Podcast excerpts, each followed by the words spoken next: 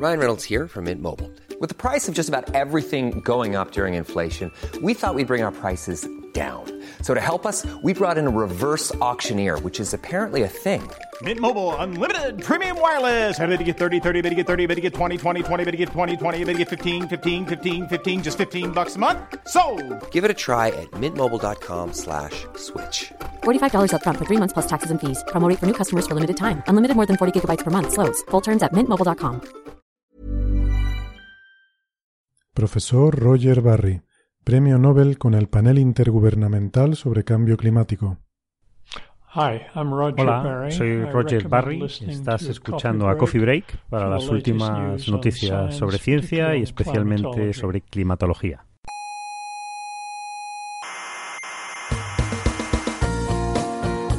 Aquí comienza Coffee Break, la tertulia semanal de la Espera, actualidad. espera, espera. ¿Qué? ¿Que empieza qué? Coffee Break. ¿Y eso qué es Coffee Blaze? Pues la tertulia semanal de actualidad científica. Ya, ¿podría ser un poco más preciso? Pues a ver, un programa en el que se habla de la actualidad de la ciencia. ¿Y de la biología también se habla? Sí, de la ciencia y también de la biología. Pero menos, ¿no? No, Menos. no, sí, sí, menos, menos, menos. Ah. Bi- Biología muy poco, es astrofísica, Vale. cosmología. O sea, ciencia. Sí, sí, no, ciencia de verdad, tranquilo. tranquilo. Vale, vale, vale.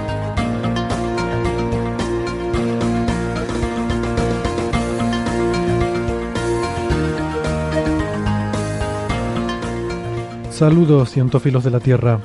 Aquí en la sala Omega del Instituto de Astrofísica de Canarias les damos la bienvenida a nuestra tertulia de cada semana para comentar las noticias que nos ha dejado el mundo de la ciencia. Les habla Héctor Socas y esto es Coffee Break, Señal y Ruido. Hoy vamos a hablar sobre varios temas, como siempre. Por ejemplo, sobre una ingeniosa idea para hacer SETI, buscar extraterrestres, utilizando datos de la misión espacial Gaia, que se acaba de lanzar, o del nuevo acelerador de partículas que se acaba de inaugurar en Japón, y sobre el genoma del pulpo, y sobre una cosa que se llama transposones, y qué sé yo, lo que surja, ya iremos viendo sobre la marcha. Les recuerdo que nos pueden escuchar en iVoox, en iTunes y en TuneIn. Se pueden suscribir y eh, nos gustaría que lo hicieran. Em, de esta forma siempre tendrán disponible el último episodio en su móvil y no les cuesta nada. Tienen toda la información sobre cómo pueden suscribirse en nuestra página web que es señalirruido.com. Todo junto, con ñ, señalirruido.com. Todos los episodios del programa los pueden encontrar ahí y también referencias en cada episodio, eh, algunos enlaces a más información sobre los temas que tratamos, los papers que discutimos, etc.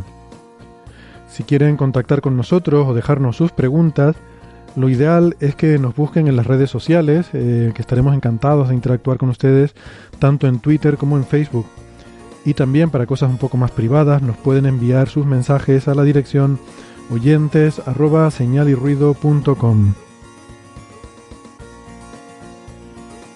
Estamos en varias emisoras de radio. En Canarias, en Icoden Daute Radio, Radio El Día, Radio ECA y Ondas Yaiza. En Madrid estamos en Onda Pedriza. En Aragón en Radio Ebro y en Argentina en la FM 99.9 de Mar de Plata.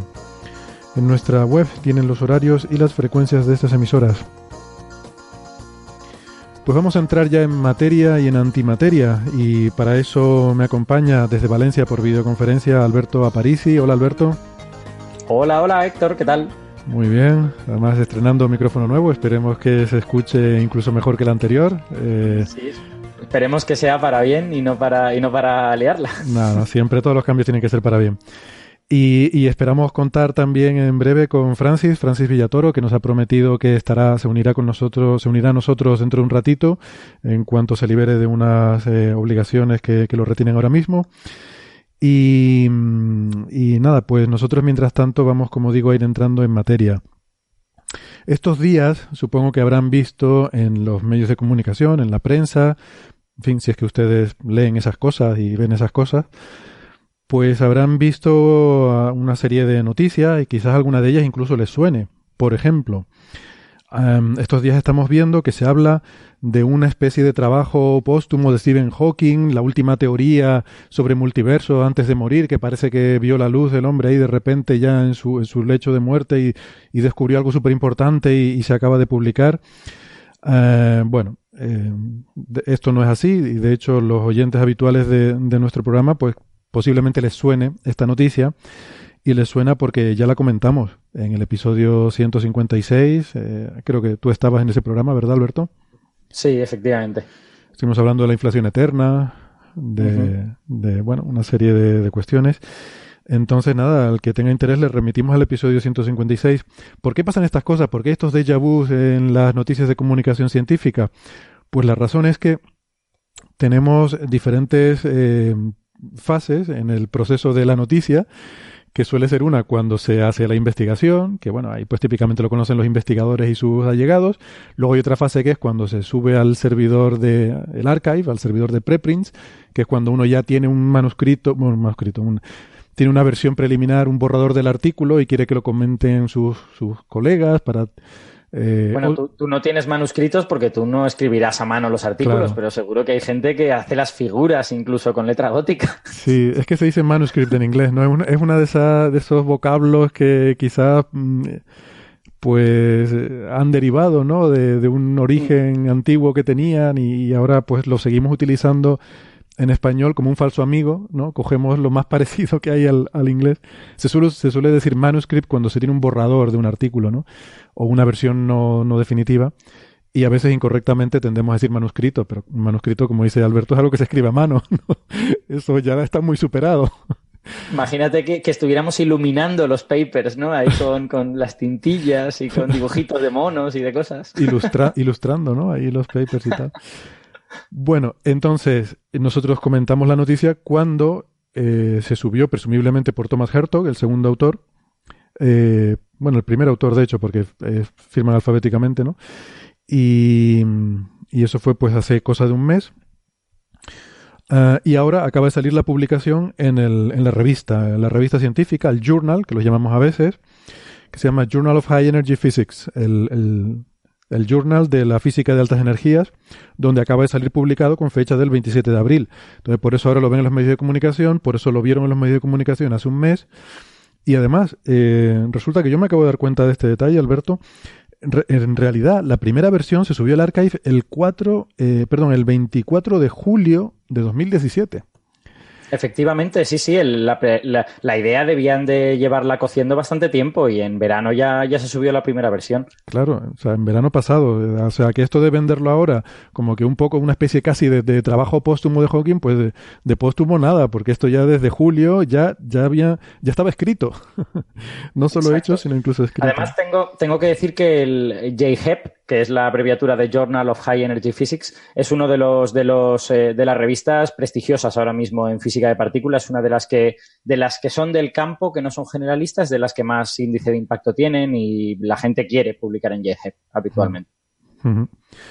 Pues, pues nada, eso, que vamos, que quien tenga interés le remitimos ese episodio, insisto, número 156, pero que bueno, que es un artículo muy técnico, ¿no? Ya lo estuvimos comentando en, ese momento, eh, que no es que sea ninguna gran idea revolucionaria, etcétera, sino es más bien una idea que ya existía, en la que ya han trabajado mucho tiempo estos autores, pues se trataba de intentar resolver uno de los problemas que tenía esa, esa teoría, ¿no? Eh, cosa que tiene que ver con la naturaleza fractal de un espacio en inflación eterna. Bueno, eh, no, no creo que proceda a meternos ahora de nuevo en ese. En ese ¿Sabes, tema. ¿Sabes qué es lo que pasa con el proceso periodístico? Que eh, a, a, mí me parece que muy a menudo los avances científicos solo tienen sentido cuando uno los ve en el contexto. Y muy a menudo el avance científico es una cosa muy pequeñita y el contexto es una cosa muy grande. Entonces, en los artículos que yo he visto periodísticos, lo que he visto explicado es la inflación eterna. Que, que, dicen, oh, bueno, multiversos y tal. Hawking decía que había multiversos. Bueno, la inflación eterna es de principios de los años 80. Claro. Entonces, como el periodista y el público en general no conocen el contexto, toman eh, todo el trabajo de décadas anteriores como si fuese lo que Hawking ha hecho. Y no, bueno, en este artículo lo que han hecho es un pequeño añadido a ese, a ese marco que ya existía desde hacía mucho tiempo. Exactamente. Porque, claro, el pequeño añadido que presenta el artículo probablemente es demasiado técnico para, para ser entendido eh, por, no digamos ya el periodista, sino incluso el público, ¿no? O sea, que, que, que incluso gente con una formación en física, eh, pero sin ser expertos en el tema, como puede ser mi caso, ya nos cuesta, ¿eh?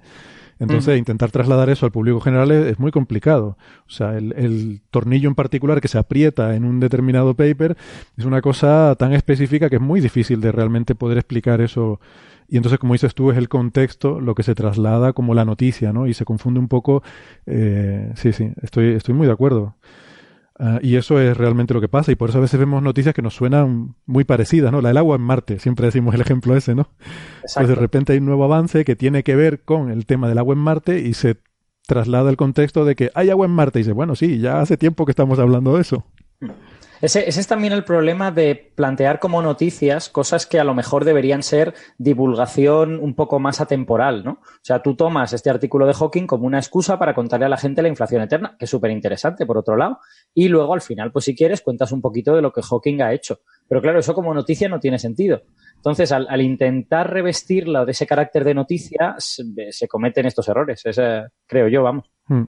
A nosotros nos pasa eso un poco en realidad también, porque vamos intentando comentar los últimos papers y uno se encuentra en la necesidad de tener que tirar hacia atrás, ¿no? Tirar un poco el hilo y, y pero es una buena excusa para hacer una introducción a un tema eh, y luego pues explicar un poco dentro de la medida de lo posible cuál es esa nueva esa nueva contribución que se hace, ¿no? Bueno, otra cosa que hemos visto también en medios de comunicación estos días con mucha insistencia, quizás con más de la que a mí personalmente me gustaría, es la cosa de los pulpos espaciales, eh, Alberto, que ahora se está hablando mucho otra vez del, pulpo espacial. Usted no lo oyen, pero se está riendo Alberto, yo lo veo, lo veo aquí por la cámara, porque, bueno, eh, esto lo comentamos hace dos semanas, también cuando salió el paper sobre la cosa esta de los pulpos espaciales. Lo comentamos en el episodio 159. Este episodio actual es el 161, o sea, eh, hace dos semanas lo comentamos. Y ahora está saliendo en muchos medios de comunicación. Bueno, pues yo no tengo mucho más que añadir a ese respecto. No sé si tú quieres añadir algo, aunque creo que luego eh, has propuesto un, un artículo donde abundaremos un poco más en lo que realmente son los pulpos, ¿no? Exacto, yo, bueno, lo, lo, que tengo que decir es lo mismo que dijisteis vosotros. La verdad es que yo, yo no había pillado el, el, artículo este de los pulpos espaciales y un amigo me lo hizo notar. Un amigo también me dijo por Facebook, oye, mira lo que ha salido y tal y cual. Y entonces lo vi y efectivamente encontré la figura de calamar más virus es igual a pulpo. más virus alienígena. Sí, sí, desde luego. Porque lo habían pintado de un color raro para que pareciese alienígena. Sí, era como verde, ¿no? sí, exacto, era un color ocre extraño, ¿no? Una cosa inventada. Eh, pues no, eh, básicamente, pues eso, que, que, el artículo es un disparate y que por lo tanto las noticias que salen de él, pues tampoco tienen demasiado sentido y ya está. Tampoco, no, no, da mucho de sí. Bueno, luego hablaremos de pulpos, pero, pero de, de los de verdad, de, de, los, de los pulpos terrestres. Exacto. Eh, bueno, más cosas que han salido y que seguramente van a salir mucho más en los próximos días es una noticia que salió publicada justo ayer en Nature. Siempre nos suele pillar Nature aquí un poco con el paso cambiado porque suele, suele hacer su, eh, eh, sus, ¿cómo se dice? Press release, ¿no? Sus notas de prensa eh, un poco antes de, nosotros grabáramos, típicamente el día antes, pero bueno, es un estrés, esto es un sin vivir. Esto.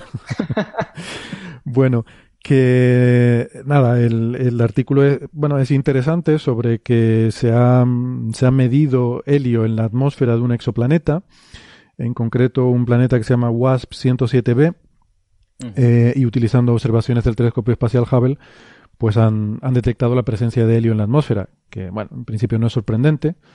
Esto es un Júpiter caliente, es un planeta muy grande, muy poco denso, eh, con una atmósfera muy extensa, y que mmm, lo de Júpiter caliente es por, por, lo grande que es, pero también porque está muy muy cerca de su estrella. Y entonces gira muy rápidamente alrededor de su estrella y, y está perdiendo su atmósfera.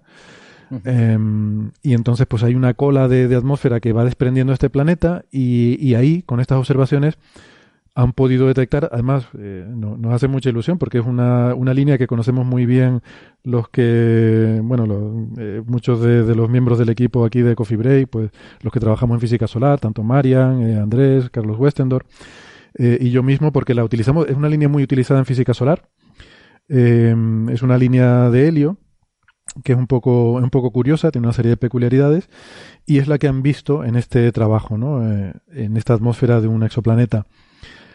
Entonces, bueno, está bien porque hasta ahora lo más que hayamos visto es hidrógeno eh, en exoplanetas, pero, pero ya está. Eh, esperamos que haya helio porque es el segundo elemento más abundante de la naturaleza y los planetas gigantes lo retienen. En la Tierra casi no hay helio porque se ha perdido, porque es tan ligerito, ¿no? Es el eh, tiene eh, bueno eh, es el segundo elemento más ligero de la naturaleza y por tanto, pues a lo largo de la historia de la Tierra, como la Tierra no es suficientemente grande para retenerlo con su gravedad, pues todo ese helio se ha escapado al espacio. Pero un Júpiter... Bueno, yo- sí. Yo, yo entiendo que para la gente del campo sea, sea interesante, porque eh, habían observado, o sea, sabemos que el hidrógeno y el helio son los elementos más abundantes del universo, se había observado hidrógeno, se habían observado otros elementos también, no recuerdo cuáles, pero me parece potasio, incluso algún metal pesado también, también se ha observado. Y es curioso que no se hubiera observado el helio cuando es el segundo más, más abundante, ¿no? Entonces yo, yo entiendo que para la gente del campo de exoplanetas es relevante haberlo visto. Ah, del Eh, campo de exoplanetas. Cuando dijiste para la gente del campo pensaba que en contraposición a la gente de la ciudad. No sé, digo. Sí, efectivamente. Para la gente, la gente que tiene pues sus viñas ahí, pues están Claro. esperando el helio de los si- exoplanetas. ¿Qué pasa con el helio?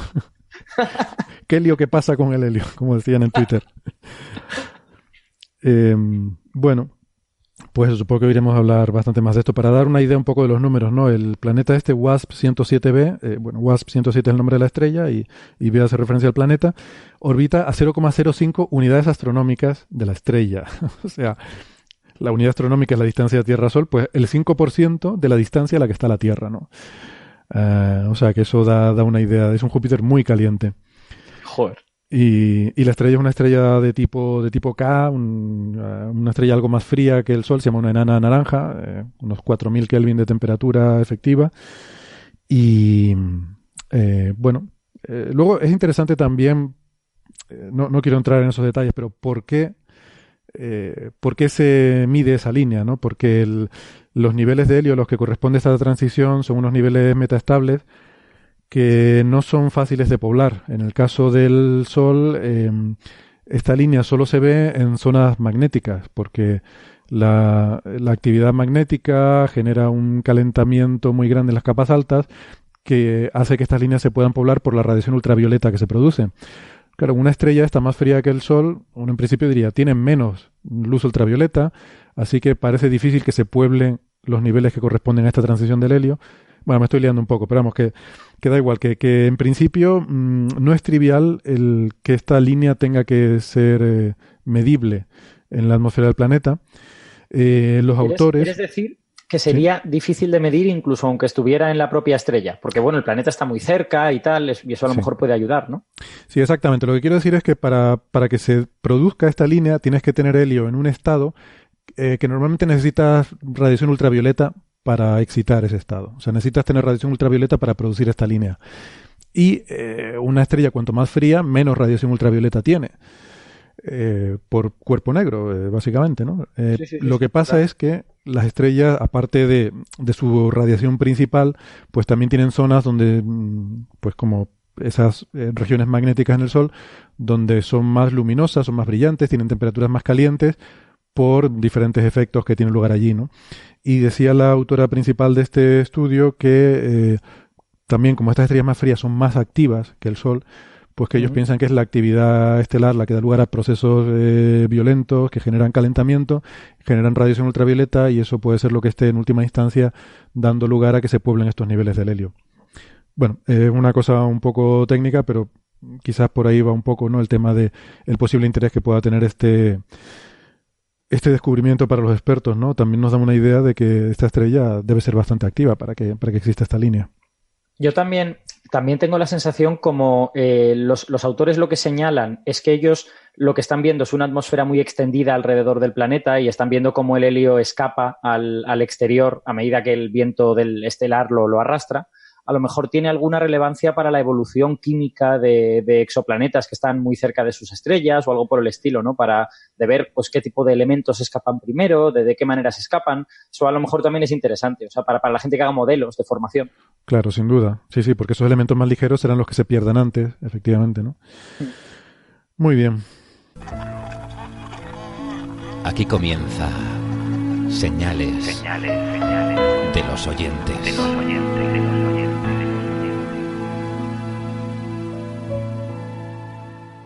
Vamos entonces con eh, algunas de las preguntas que hemos recibido eh, durante, durante esta semana, eh, preguntas de los oyentes, que yo no sé por qué ya no nos mandan audio, se han, se han cansado, claro, como también eh, yo admito en tono aquí el mea culpa, como no los ponemos, pues es normal que la gente se canse de mandarnos audios, pero bueno, de vez en Nos cuando... enrollamos dos horas y media y no, y no ponemos los audios de los oyentes. Claro. Igual deberíamos hablar nosotros menos y dejar los oyentes que hablen más, pero bueno.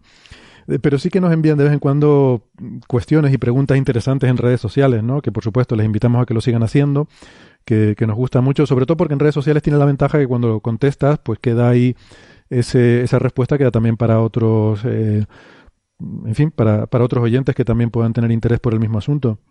Mm. Entonces, bueno, ha habido un par de ellas que me han interesado porque se prestan a calculitos de servilleta mm, de estos eh, sencillitos, pero, pero, ¿cómo se dice? Insightful, ¿no? Em, que, que, te permiten aprender sobre, sobre cosas.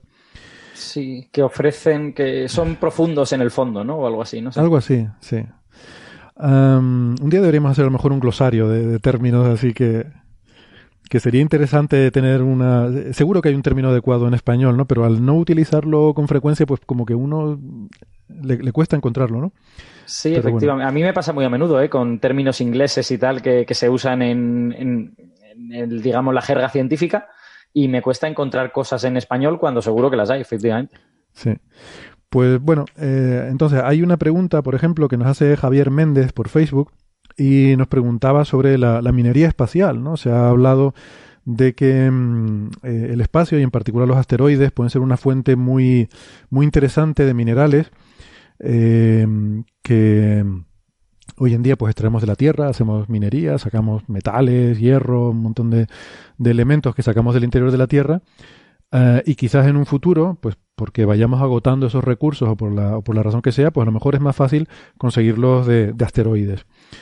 Um, y, y, esto quizás antes que ir a... Bueno, pr primero planteo la pregunta del oyente y luego comento algunas cositas sobre esto de los asteroides y la minería.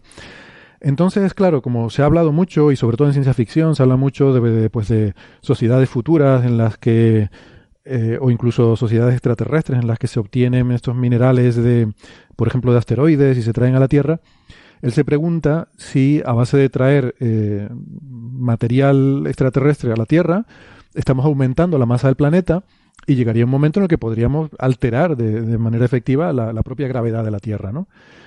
Eh, o sea que si en algún momento a base de, de traer recursos de, del espacio podríamos acabar con la Tierra con una gravedad mayor y que eso tuviera repercusiones pues sobre nuestra incluso nuestra propia evolución, que tuviéramos que ser, no sé, tener piernas más gruesas y robustas para para bueno, eh, la pregunta es interesante, ¿no? Eh, y, y, quizás antes que entrar a responderla, eh, quería aclarar por qué pasa esto, por qué los asteroides son sitios tan interesantes donde buscar minerales, más incluso que planetas, por ejemplo, ¿no? ¿Por qué no ir a Venus y traer minerales de Venus?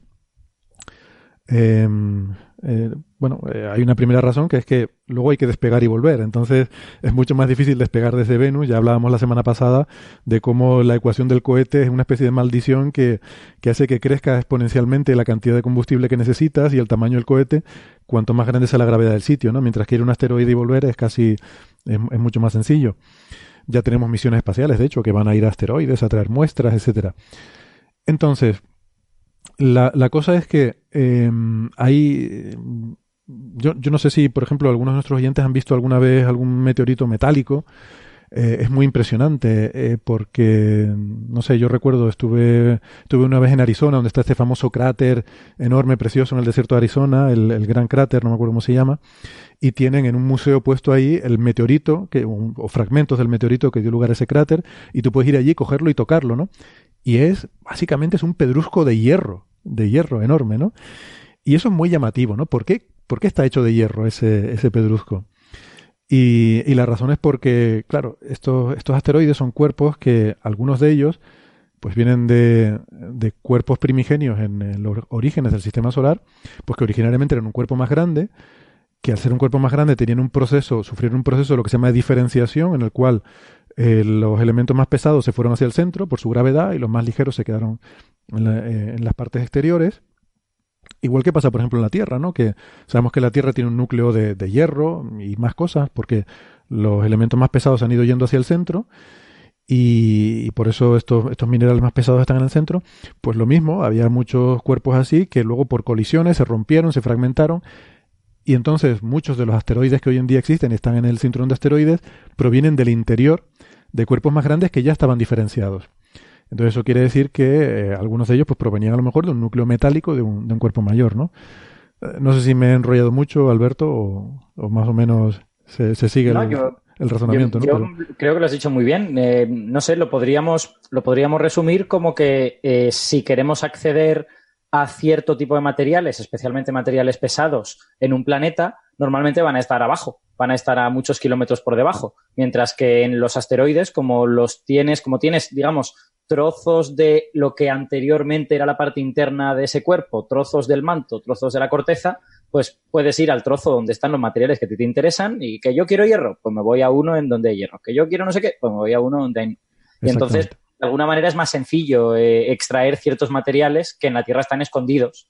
Siempre, por ejemplo, a mí siempre me ha llamado la atención que se dice, eh, no, cuando aparece iridio en un, en un estrato, eso es porque ha caído un asteroide, porque no hay iridio en la Tierra. Hombre, eso no es verdad, no hay iridio en la corteza, pero en el núcleo seguro que hay una cierta cantidad de iridio, habrá mucho más hierro que iridio, ¿no? Pero, uh -huh. pero seguro que hay, lo que pasa es que se cayó allá abajo porque pesa un montón. Exactamente, sí, sí. Bueno, el oro, eh, el oro es un caso también muy interesante. Eh, porque, y además esto es una noticia que estuvo también mucho en los medios de comunicación hace unos meses, que el titular era algo así como que nuestro oro es extraterrestre.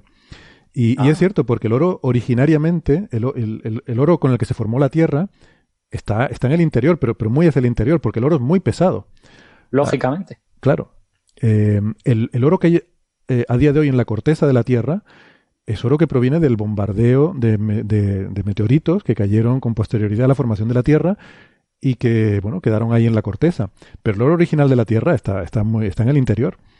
Está muy de hecho, es, es, posible que esté como en una especie de intranúcleo, más, más abajo incluso que el hierro, ¿no? Porque si, a ver, el, como el núcleo es sólido, no sé si ahora mismo, pues, eh, realmente los materiales más pesados estarán en el centro. El núcleo de la Tierra, para el que no lo tenga en mente, tiene una parte externa que es líquida y en la que ahí sí que habrá cierta separación por densidades, pero la parte más interna del núcleo es sólida, aunque está a unas presiones increíbles. Un sólido a esas presiones no es exactamente lo mismo que tenemos en mente, pero es sólida. Eh, entonces, no sé, imagino que si está diferenciado, a lo mejor el iridio y el wolframio y el plomo están allá abajo y luego pues hay capitas de cosas cada vez no más ligeras, menos pesadas, digamos. Yo me imagino que sí, o sea, cuando se dice que el núcleo es de hierro, eh, será porque el, el, hierro es mucho más abundante, evidentemente, el oro Claro. es muy poquito abundante, pero estará ahí mezclado, supongo que, que, que dentro de ese hierro habrá mezclado el oro original de, de la Tierra, ¿no? Supongo, ¿no? La verdad es que no tampoco conozco mucho el tema, no, no me lo había planteado así. Es una pregunta interesante, ¿no? No, no lo había, no lo había pensado. Pero- no estoy, no estoy seguro de que se pueda llegar a afinar tanto, ¿no? Porque Sí. como, como el núcleo interno, la parte sólida, está rodeado de este núcleo externo que es líquido y eso evita que cierto tipo de ondas sísmicas entren ahí, no sé hasta qué punto podemos conocer si está estratificado o no, no, no lo sé. La verdad es que yo Sí. tampoco lo he visto nunca. También imagino que depende de en qué momento se solidificó respecto a cuál es la escala de tiempos que se necesita para que esos materiales más pesados vayan eh, cayendo hacia adentro, ¿no? Pero yo imagino que si hubo tiempo para que el hierro se difundiera hacia adentro, eh, el oro, siendo bastante más pesado, eh, lo habrá hecho antes. O sea que cuando el hierro llegó al centro, ya tendría que haber oro allí. Y se habrá mezclado eh, en ese interior líquido originario y luego se habrá solidificado. Supongo, vamos, no, estoy, estoy supongando. Eh, no, Sí, sí, sí, no, no, yo, yo realmente tampoco tengo ni idea. Necesitaríamos llamar a un geólogo, geólogo de cabecera eh, ahora, 24 horas.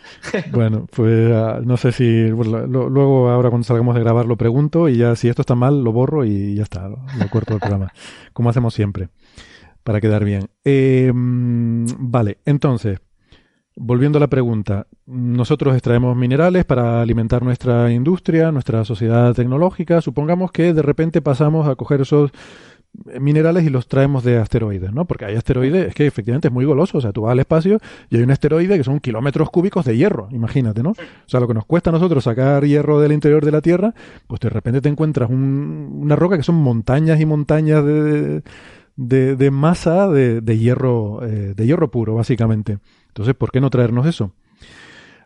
Entonces, bueno, esto ni siquiera es cuestión de, de- cálculo de servilletas, sino de, de coger los datos, ¿no? Y a mí no me resultó demasiado fácil de encontrar, la verdad. Estuve eh, 15 minutos dándole vueltas al, al Google y quizás no fue muy habilidoso, pero no conseguí sacar un número, digamos, de masa total de minerales que nuestra sociedad utiliza, ¿no? Pero bueno, sí que saqué más o menos pues el del oro, el hierro eh, y luego otros metales como níquel, plomo, zinc, cobre y aluminio, que yo creo que es básicamente lo que más Sí. eh, lo que más usamos. Eh, Y si queda algo, pues serán, vamos, que será todo de este orden, más o menos.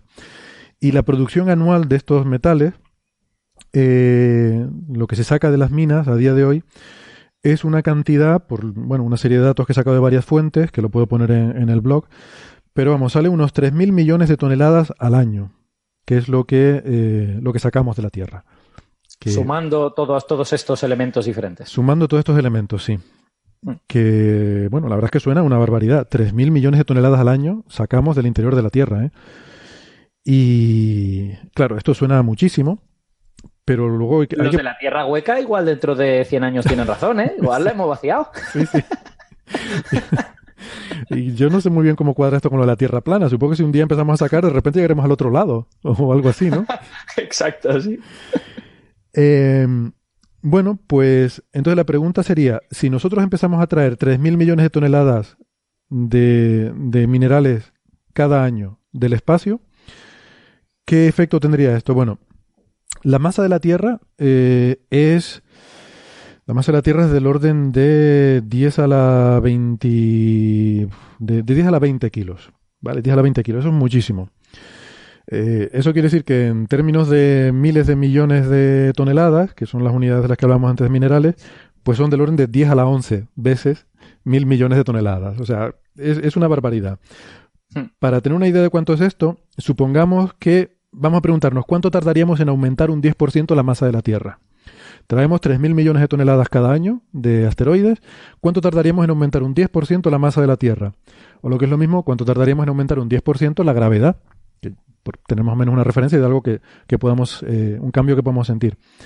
Hmm. Bueno, pues si tú te coges el 10% de la masa de la Tierra y lo divides por estos 3.000 millones de toneladas al año, te sale un número en años que es muy grande es tan grande que es eh, uno de estos números de 10 a la no sé cuánto. Entonces, para ponerlo en contexto, vamos a ponerlo en miles de millones de años. O sea, es el que estamos hablando. No, vamos a ponerlo en términos de la edad del universo. De 13.800 millones de años. Y resulta que para aumentar un 10% la masa de la Tierra, tendrías que estar trayendo minerales durante 14 veces la edad del universo. ¿Vale? Ese es un poco es un poco el número que, tenemos que, tener en mente. O sea, querido amigo Javier Méndez, la pregunta es muy procedente, pero yo creo que a la vista de los números no hay que preocuparse mucho. El resumen sería ese. Si queremos traernos a la Tierra esos 3.000 millones de toneladas de material cada año del espacio, pues tardaríamos 14 veces la edad del universo en producir un cambio sustancial en la masa de la Tierra. ¿Vale? Sí, que sí, que el mayor problema que tendríamos es cuando las tratásemos químicamente, pues que, seguiríamos contaminando lo mismo que contaminamos ahora cuando lo sacamos de dentro de la Tierra. Sí, claro, luego habría otra serie de problemas, ¿no? Eh, ¿Dónde sacamos el combustible para esas naves que tienen que ir, traer esos asteroides, etcétera? Habría toda una serie de problemas asociados, pero bueno, ese en particular de, la masa no, no sería tan, tan preocupante. Hmm. Bueno, eh, veo con alegría que se nos une Francis Villatoro. Te tenemos en la tertulia. Hola, Francis. ¿Qué tal? Acabo de acabar con una cosa y, se ha alargado un poquito más de la cuenta. Bueno, pero, Muy buenas, Francis. Nos alegramos. Un placer, como siempre. Nos alegramos de tenerte aquí. Eh, nada, estamos eh, sacando algunas de las preguntas de oyentes. Y mm, había otra que me pareció también muy interesante que nos la pregunta Albert por Twitter y la pregunta es si al estallar una supernova no saldrían sus planetas y sus lunas por el espacio. Eh, y la pregunta tiene un par de, vertientes. Eh, una de ellas, efectivamente, tú tienes planetas y, lunas que están en órbita a una estrella porque están en un equilibrio entre la gravedad y, la, eh, y la fuerza centrífuga, de, si queremos verlo así, de, de esa órbita. Entonces, ¿qué pasa? Bueno, una de las cosas que pasan cuando una estrella explota es que pierde gran parte de su masa. Entonces, al perder gran parte de su masa, su gravedad es menor y todo lo que esté orbitando alrededor, pues tenderá a dispersarse, ¿no? Pero em, yo quería aprovechar también esta pregunta para plantear otro, otra problemática, que es qué le pasa a un planeta que está en un sistema que explota como supernova. Porque tenemos en mente este concepto de que, bueno, una explosión se lleva por delante todo lo que... Una explosión de supernova es uno de los fenómenos más violentos del universo, destrozaría todos los planetas que, que tiene. Pero, pero bueno, quise ver si había alguna forma de demostrar que esto realmente es así, porque hay que tener cuidado con estas cosas, eh, eh, sobre todo en astrofísica, porque hay veces que hablamos de medios tan tenues que a lo mejor nos podemos llevar una idea equivocada. Eh, y poníamos hace poco el ejemplo de, de, estas eyecciones de masa coronal del Sol, que parece que son unas tremendas explosiones, pero luego resulta que es tan tenue aquello que si tú pusieras ahí la mano no te quemarías con ese fuego del Sol, porque es muy tenue. Eh, por ejemplo, podemos recordar también el caso del cometa Halley, cuando se acercó a la Tierra en el año 1900, 1910, creo que fue el paso a principios del siglo sí, XX. Exacto, porque el siguiente fue en el 86. Sí. sí. Pues allí en, en, aquel momento hubo un problema de que se, en, justo en ese paso se midió que la cola del cometa contenía eh, cianógeno y que, que, es un gas muy tóxico y entonces pues cundió el pánico de que, eh, no, bueno, no sé si olvidé decir que la Tierra iba a pasar por la cola del cometa. O sea, que la cola sí. del cometa iba a barrer la Tierra y que contenía un gas venenoso, por lo tanto la Tierra iba a estar bañada en veneno. Eh, Claro, eh, pero luego haces el cálculo de servilleta y dices, pero esto es tan tenue, es una especie de, de neblina muy, muy tenue de veneno que, que, no nos afecta, es infinitamente menos densa que la, que la, atmósfera de la Tierra y por tanto es que ni siquiera va a penetrar en la atmósfera, ¿no? Aparte de no, que... y además es que estos, estos razonamientos eh, a veces olvidan que nosotros vivimos en la superficie de la Tierra y que aunque aquello esté en el espacio, tiene que atravesar la atmósfera y probablemente una enorme cantidad cuando entre en la atmósfera estará tan caliente que esos enlaces se separarán y dejará de ser ácido cianhídrico y se convertirá en otra cosa, ¿no? Claro, exactamente. Eh, entonces, bueno, hay que tener un poco de cuidado con estas cosas, ¿no? Entonces, bueno, quise mirar un poco cuál era la, la densidad eh, y, la, y sobre todo las energías involucradas, ¿no? Siempre en, física para ver estas cosas es bueno hacer eh, estimaciones y comparaciones de energía. Y entonces hay un calculito muy sencillo que, de hecho, cuando dije en Twitter que lo había hecho, pues algunos oyentes pedían que lo, que lo colgáramos, así que lo colgaremos en el blog, la foto del, del papelito. Lo tengo aquí, no está en una servilleta, lo siento. A veces uno habla de cálculo de servilleta, pero lo hace en un folio. Eh, simplemente quiere bueno, decir que. Hombre, tú puedes, tú puedes utilizar a la hora de comer lo que quieras. ¿no? Una 4 es tan bueno como cualquier otra cosa. yo, yo, envuelvo los, los bocadillos en periódico. De hecho, hay artículos que vemos en los periódicos últimamente que si, si, te sirve para envolver un bocadillo, ya por lo menos ha servido para algo. bueno. Eh, entonces, pero nada, es un calculito muy sencillo. Eh, me cogí un ejemplo de decir, bueno, supongamos que tenemos un sistema Tierra-Sol. Eh, tenemos el Sol y tenemos la Tierra. El Sol no va a explotar como supernova, eso lo sabemos. Pero supongamos que sí. Supongamos por, por tener una idea de las escalas, ¿no? de los órdenes de magnitud. Ponemos una estrella como el Sol, un planeta como la Tierra, y entonces lo que podemos hacer es ver en una explosión de supernova, eh, calculamos el, digamos, el cono de material estelar que al salir proyectado eh, está en lo que llamamos eh, el ángulo sólido que, que, subtiende la Tierra, que básicamente es el material de la estrella que va a impactar con la Tierra, por así decirlo. Y de ese cono, mm, como la estrella digamos que expulsa sus capas exteriores, pero el núcleo colapsa, digo, vamos a coger la mitad, por poner así números más o menos enteros, vamos a suponer que la mitad del radio de la estrella es expulsado hacia afuera y la otra mitad forma el núcleo que colapsa. Uh -huh. Eh, pues uno se coge densidades típicas del interior solar, eh, que se puede mirar por ahí en internet, y pones una densidad promedio más o menos a mitad del, del radio solar, y pones el, como digo, calculas ¿no? Eh, con un poquito de trigonometría el tamaño de este cono y entonces te calculas la energía cinética. Simplemente puse energía cinética, ni siquiera me, me, planteé la energía térmica porque eso está caliente, pero simplemente considerando la energía cinética de que eso sale expulsado eh, típicamente a una fracción de la velocidad de la luz. Es una cosa que mm. se sabe de las observaciones de supernova. El, el, ese envoltorio de la estrella es expulsado a una fracción de la velocidad de la luz. Yo le puse aquí un 10% de la velocidad de la luz y uno se puede calcular la energía cinética de ese trozo de material que va a impactar con el planeta. Y sale un número que es una, una barbaridad. Un, eh, en este caso son 7 por 10 a la 34 julios. Eh, yo, yo sé que cuando uno usa esta notación de 10 elevado a...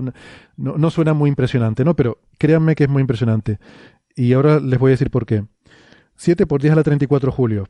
Para poner eso en contexto y tener una referencia, vamos a compararlo en este caso con eh, la, la, referencia de comparación que yo creo que sería interesante es la energía autogravitatoria del propio planeta. Eso vale. es la energía, digamos, de la gravedad que mantiene el planeta unido. Uh -huh. eh, en el caso de la Tierra sería, si tú quisieras mmm, desgajar la Tierra, llevarte pedazo a pedazo, ¿no? Sacar, arrancar cada pedazo de la Tierra y llevártelo lejos, pues cuánta energía necesitarías para hacer eso, para llevarte eh, pedacito a pedacito de la Tierra y llevártelo lejos, ¿no? Sin contar lo que te costaría, digamos, eh, romper la corteza y todo esto. Simplemente llevártelo. Si ya estuviera partidita. Como si estuviera partidita, ¿no? Pero bueno, que es, eh, es, bastante buena aproximación porque al fin y al cabo así es como se forman los, los planetas, ¿no? La, la, energía química no es tan importante comparada con, con, esa energía gravitatoria. Y te sale que eso es del orden de 2 por 10 a la 32 julios. Es decir, el pepinazo que va a impactar con el planeta tiene una energía que es 300 veces mayor que la propia energía autogravitante del planeta. Entonces, hombre, de aquí no puedes sacar cuánta de esa energía va realmente a ir a, a, disolver el planeta. Pero siendo 300 veces más, yo creo que lo más lógico es pensar que efectivamente lo va. Eh, tienes energía de sobra para destruir el planeta completamente, ¿no? Eh, así que es razonable pensar que en una explosión de supernova los planetas que pille por medio los va a vaporizar directamente. Van a ser destruidos por la explosión. ¿Les resulta convincente? En trocitos muy pequeñitos. Sí, y los vas a... De todas formas, este tipo de cálculos siempre tienen la complejidad de que hay muchos tipos de explosiones de supernova que emiten cantidades de, de potencia radiada muy diferentes y que influye mucho el, el, la distancia que se encuentra el planeta, ¿no? Y, y, si el planeta es rocoso, si tiene atmósfera, influye muchos factores. Es muy difícil saber si eh, la Tierra va a sobrevivir a una explosión de supernova, yo que sé, una supernova 1A, por ejemplo, ¿no? Eh, pero dices... es bastante complicado eh, haciendo una estimación como la que tú has hecho. Está bien porque te da una cierta idea, pero lo mismo podría sobrevivir el núcleo, ¿no? Las partes externas de la Tierra eh, salir mm. fuera, eh, porque se calentara mucho la Tierra al recibir esa enorme potencia sí. de, irradia de, irradiación. las partes externas se podrían vaporizar, pero podría quedar un núcleo, ¿no? Y, mm. y esto se ha planteado incluso cuando se habla de que el Sol se expande y se convierte en gigante roja, de que mm planetas eh, tipo la Tierra podrían llegar a sobrevivir eh, en esa fase de gigante roja, incluso si la fase de gigante roja está mucho más allá de la órbita terrestre.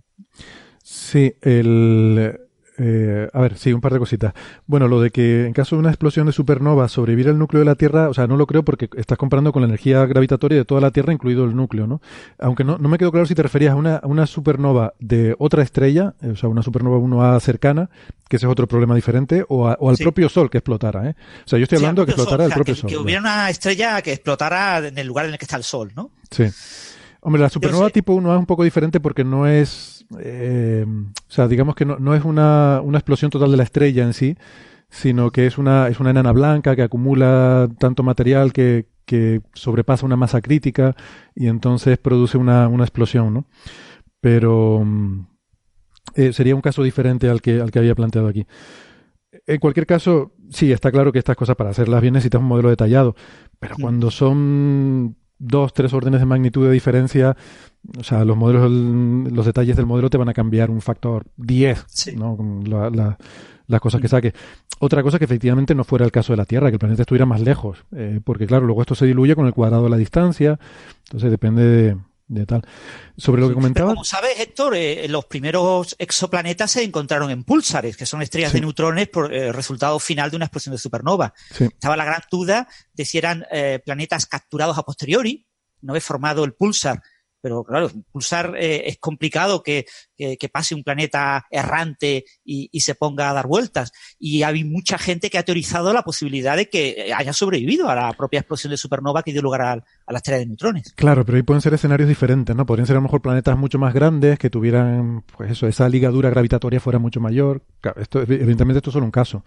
Era simplemente el caso de ser representativo de Tierra-Sol por, por poner algo un poco como lo que podamos. Pero efectivamente esto no descarta que pueda haber situaciones en las que puedan sobrevivir, claro que sí. Eh, bien, no, y lo de, también lo de la gigante roja, hay otra curiosidad sobre eso, que es que eh, antes de llegar a esa fase, el Sol va a desprenderse de gran cantidad de masa también, eh, por vientos muy fuertes, lo cual hará que las órbitas de los planetas eh, también se vayan alejando, ¿no? Sí. Eh, entonces, la posición de la Tierra cuando el Sol sea gigante roja será más alejada, no sé exactamente ahora cuánto, pero será algo más alejada de lo que, de lo que es ahora, ¿no?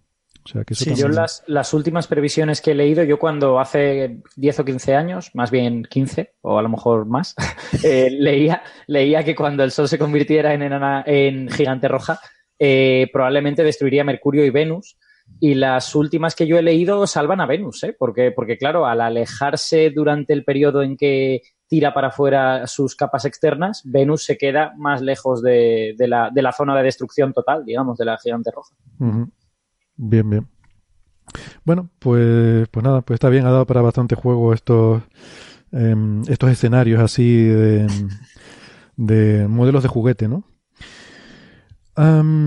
Estos días también, eh, sobre todo en redes sociales, hemos visto un articulito que a mí personalmente me, gustó bastante sobre frases de Einstein, de Einstein, em, porque salió en Nature News un comentario. Em, bueno, hay, hay, dos cosas. Por una parte, se ha publicado el volumen 15 de una colección que se llama The Collected Papers of Albert Einstein, los, la colección de de papeles, no sé si llaman papeles o artículos de Albert Einstein, creo que papeles, porque son documentos en general, no, no son solo sus artículos, sino todo tipo de documentos. Em, ha salido el volumen 15 y pues la verdad que yo le, estuve echando una ojeada y, es muy interesante, ¿no? Ahí eh, parece mentira la cantidad de material escrito que hay, eh, incluso directamente, ¿no? del propio Albert Einstein. Por ejemplo, mencionan aquí incluso del, en el propio eh, lo que sería el, servicio de, Hacienda de Estados Unidos, lo que ellos llaman el Internal Revenue System, tienen una frase, entre comillas, de Einstein que decía, eh, lo más difícil que hay en el mundo es entender el, la declaración de la renta, el income tax.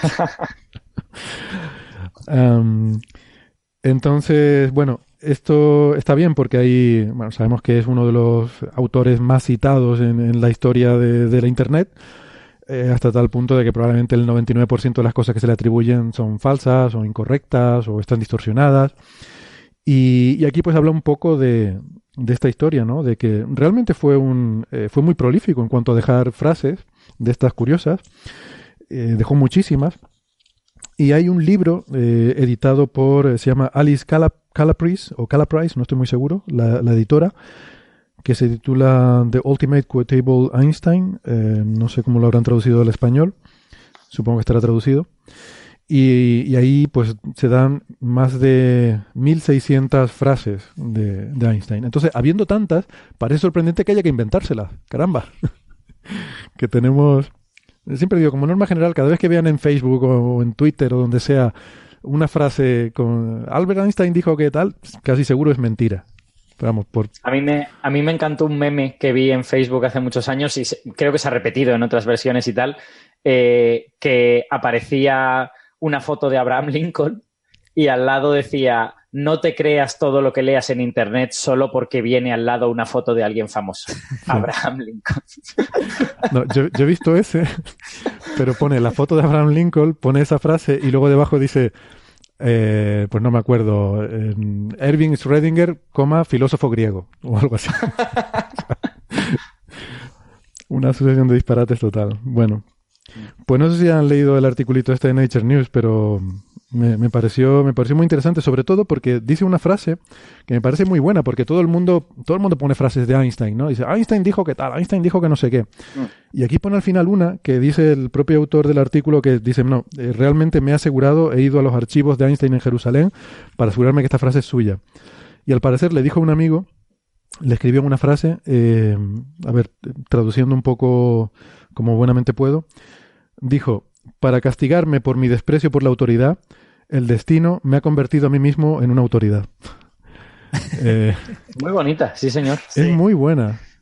Es muy buena, porque es verdad, ¿no? Es una cosa que esos argumentos, eh, ¿cómo se llaman? De autoridad, ¿no? Que se ven mucho hoy en día y que muchos de ellos involucran a la figura de Albert Einstein, pues, bueno, consiste simplemente en decir eso, ¿no? Como Einstein dijo no sé qué cosa, pues debe ser cierto, ¿no? Sí, el libro este de Alice Calaprice está traducido al español, está editado por la eh, por plataforma editorial y se llama Albert Einstein, el libro definitivo de citas. Hmm. Eh, se pues puede comprar, va por la cuarta edición y se editó en español en 2014 por hmm. plataforma editorial. La edición original de Princeton University Press es de 2013 en inglés. Hmm. Pues vamos, no lo he leído, pero ah, por lo que veo aquí en este artículo de Nature News promete ser muy, muy curioso. Hay, otra frase que me gustaría resaltar, porque por lo visto, yo esto no lo sabía, pero por lo visto hay sitios por ahí de astrología, eh, páginas web y libros, eh, que atribuyen a Einstein una frase eh, en la cual apoya la astrología. Y, y la frase dice algo así. La, la frase que le atribuyen. Dice, la, la, astrología en sí misma es una ciencia y contiene un cuerpo de conocimiento mmm, iluminador. Eh, me enseñó muchas cosas y estoy muy en deuda con la astrología. Madre mía, Vamos. pero ¿cómo se puede creer alguien que es una frase de Einstein eso? Es que eso... ¿Cómo se puede creer alguien, no? O sea, quiero decir, vale, Einstein se calculó la precesión del perihelio de Mercurio, pero no creo que se la calculara gracias a los astrólogos. No sé si tuvo en cuenta en, eh, cuál era el ascendente de Mercurio en el momento de hacer el cálculo.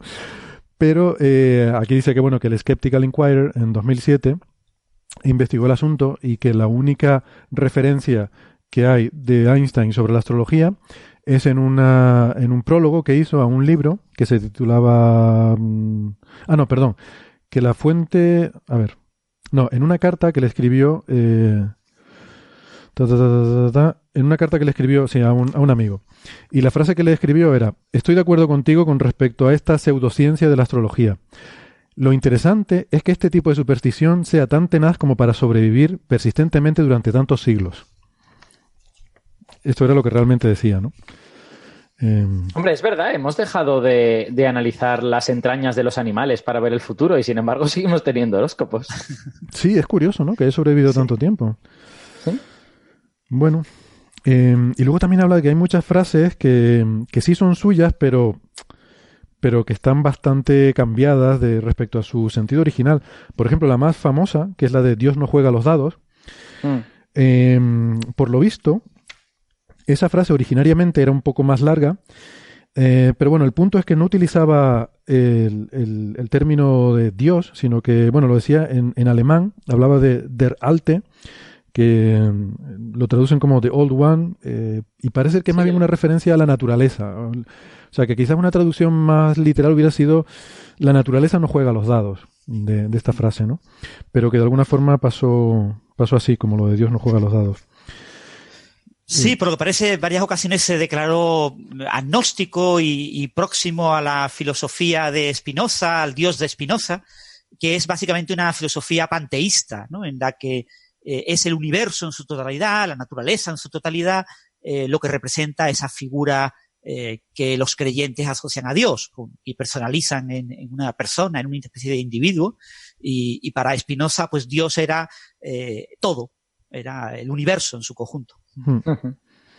Bueno, es una diferencia un poco sutil, pero, pero sí, supongo que según qué contextos puede, puede ser importante, ¿no? Uh, y luego esta me hizo gracia también porque habla de otra frase que dice, eh, hay que hacerlo todo tan simple como sea posible, pero no más, no más allá. O sea, lo más simple posible, pero, pero no más, ¿no? As mm. simple as possible, but no simpler. Entonces, lo curioso es que esa frase originariamente dice, a ver, voy a intentarla traducir porque es un poco florido el lenguaje, ¿no? Eh, dice, mm, a duras penas se puede negar que el objetivo supremo de cualquier teoría es hacer los elementos básicos irreductibles tan simples y tan pocos como sea posible, sin tener que renunciar a la representación adecuada de ni un solo dato de experiencia. Entonces, bueno, parece que alguien aplicó esto y dijo, vamos a hacerlo simple. Y dijo, sí. y dijo, Albert, todo hay que hacerlo lo más simple posible, pero, pero no más. Y creo que efectivamente está muy bien eh, comprimida esta, esta frase, ¿no? Eso me, me gustó. Bueno, en fin, curiosidades. Eh, bien. Mm, no sé, pues si quieren vamos a, pasar a discutir algunos de los papers que hemos visto esta semana. Por ejemplo, a mí me, me gustó mucho uno que, que, salió hace unos días en el archive, en el cual eh, hay uno, unos autores de la Universidad de Uppsala. Eh, se llama el primer autor, Eric Zachrison, y eh, lo que proponen es hacer SETI con Gaia. Eh, SETI es la búsqueda de inteligencia extraterrestre, Gaia es este satélite que, de la Agencia Espacial Europea que les hemos hablado estas últimas semanas de él porque justo la semana pasada se produjo la segunda publicación de datos de Gaia, lo que se llama el Data Release 2. Y Gaia es una misión que yo creo que es súper importante, pero no va a ser súper espectacular. Eh, o sea, se habla mucho en, en general, eh, los astrónomos están hablando mucho de Gaia, pero no creo que sea algo que vaya a proporcionar en general muchos titulares porque de lo que se trata Gaia es de medir muchas cosas con mucha precisión. Y esto va a ser muy importante para el futuro de, la astrofísica. Gaia va a medir del orden de mil millones de estrellas, una, barbaridad, una cosa increíble. Va a medir sobre todo sus distancias a través de la técnica del paralaje, con mucha precisión, y va a ser también otro tipo de, de medidas, ¿no? Pero sobre todo yo creo que el paralaje y el movimiento propio de las estrellas va a ser muy importante porque nos va a permitir conocer con mucha precisión eh, posiciones y movimientos de estrellas que, bueno, ahora conocemos muchas. Eh, de hecho, Gaia es un poco la heredera de la misión Hiparcos que hizo esto, pero eh, a una escala mucho más modesta, ¿no? Con solo, entre comillas, solo millones de estrellas. Gaia lo va a ser miles, con un conjunto de miles de veces mayor y extendiendo más lejos el, el rango, ¿no? De, al cual podemos hacer estas medidas. Entonces es un aumento de precisión y esto es muy importante en ciencia porque tener medidas muy precisas te permite luego hacer cosas que pueden ser muy importantes. Pero, pero no es que Gaia en sí vaya a descubrir algo, ¿no? Eh, no, va a ser esa ciencia espectacular de, titulares mediáticos. Em, a mí, de hecho, me, me resulta hasta sorprendente que esta misión se haya, se haya hecho, o sea, que haya podido pasar por los filtros políticos y, o sea, que se haya podido convencer a, las autoridades, a, los niveles más altos, de que esto era importante hacerlo, ¿no? Y, quizás, quizás por ser una misión europea, ¿no? Porque hay como más, está más desligada la política de las agencias espaciales. Eh, o sea, en NASA, por ejemplo, lo hemos comentado otras veces, hay un control mucho más directo del Congreso de Estados Unidos y los senadores son los que deciden qué misión les gusta, cuál no, qué misión se hace, cuál no. Todo eso se discute en el Congreso. Eh, lo cual está muy bien, porque por una parte en el Congreso de Estados Unidos se debate mucho sobre ciencia, eh, pero por otra parte, pues a lo mejor cosas como estas que son más, mm, no sé cómo decirlo, fundamentales, pero que no, no van a ser tan, tan mediáticas, pues a lo mejor en ese sistema quedarían, mm, me da la impresión de que costaría más sacarlas adelante, ¿no? O sea, que decir, vamos bueno, depende. Hay, que confiar en que los senadores van a hacer bien su trabajo, ¿no? De alguna manera. Y supongo pues que, que habrás, habrá muchos senadores que no lo harán y habrá otros que sí, o algo por el estilo. Eh, no lo sé, hombre. Quiero decir, yo pienso que si los... A ver, no, no, no sé tampoco mucho de cómo se elige en la Unión Europea, pero pienso que el sistema americano no tiene por qué ser malo necesariamente si los senadores están bien aconsejados. Claro, si los senadores están solo pensando en salir en, salir en noticias, es una cuestión bien diferente. Ya, no, yo, tampoco, o sea, no, no, no, lo digo porque un sistema sea mejor que otro, ¿no? Solo digo pues que, que contrasta, ¿no? Que, son diferencias y que a lo mejor o sea, que igual no es casualidad que Gaia sea una misión europea. Teniendo en cuenta que el 90% de las misiones espaciales del mundo son de la NASA, pues uno dice, pues fíjate que esta misión, que es como muy fundamental, es una misión europea, no la ha hecho la NASA, ¿no? Mm. A lo mejor tiene que ver con eso, o a lo mejor no, o sea, a lo mejor estoy totalmente desencaminado, pero, pero no me sorprendería que fuera por ahí la cosa, ¿no? Eh, bueno, en cualquier caso, yo creo que se hubiera hecho algo parecido en algún momento, pero, pero mm. quizás que Europa pudiera tomar la delantera en esto, pues a lo mejor puede tener que ver con, el, con la diferencia de sistema, que insisto, no quiere decir que sea mejor uno que otro, sino que, que es un bueno que la, la variedad está al gusto como se dice no y que es bueno que haya contraste y que no estemos haciendo todos exactamente lo mismo. Desde luego para la ciencia es bueno que haya variedad eh, en general en todo. Ah, entonces bueno eh, eso es Gaia y SETI ya les hemos dicho es la búsqueda de inteligencia extraterrestre no em, entonces lo que se propone en este artículo es una idea y por cierto hay un investigador de la Universidad de, Heidelberg en, en este paper también además de los de Uppsala entonces aquí se, propone una idea que me pareció ingeniosa, mm, muy sencilla, pero, pero interesante, que consiste en lo siguiente. Em, nosotros sabemos básicamente las distancias de las estrellas. Mm, por, hay, varias formas de, obtener la distancia de las estrellas. La, una de las más importantes es si yo sé la temperatura de una estrella, sé cuánto brilla intrínsecamente, sé cuál es el brillo que yo observo, por tanto puedo calcular a qué distancia tiene que estar para que una estrella con esta temperatura brille como yo la veo. Dicho de otra forma, una estrella a la temperatura del Sol, si yo la pongo al doble de distancia, brillará la cuarta parte, porque va con el cuadrado de la distancia, que, de lo que brillaría el Sol. Entonces es una forma de calcular distancias.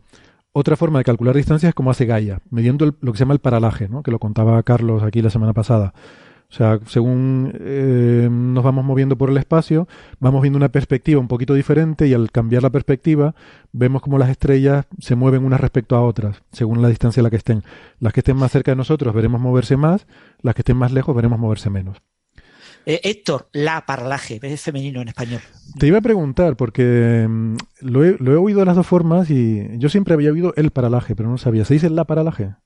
Creo que sí, creo que oficialmente se debe decir eh, la paralaje. Vale, lo, pues lo voy a buscar. Casi todo el mundo dice el paralaje, eh, pero Sí. alguna vez he oído la paralaje y tenía esa, esa confusión. A mí, a mí me suena que sí se dice la paralaje, pero yo debo reconocer que a mí la RAE me ha convencido. La RAE lleva no sé cuántos años diciendo, no, no, nosotros no decimos cómo se debe hablar, solo levantamos acta de cómo se habla. Así Sí. que yo he terminado hablando como me da la gana y bueno, ya levantarán acta cuando les parezca Cuando les o no, o parezca. que, o que hagan lo que quieran, ¿no? Sí, muy bien. Bueno, entonces, pues según eso, acabarán levantando acta de que va a ser el paralaje porque el uso, al final la mayoría de la gente la usa, ¿no? Pero bueno, no está bien, está bien saber cuál es el uso correcto. O sea, a mí me parece que está bien que uno transgreda las normas y por lo menos las conoce. sí, de verdad.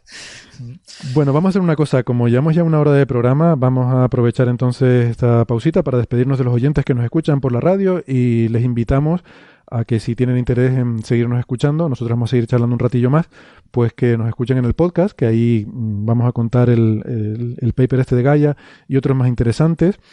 Eh, eso será a la vuelta de, de- esta pausa que vamos a hacer.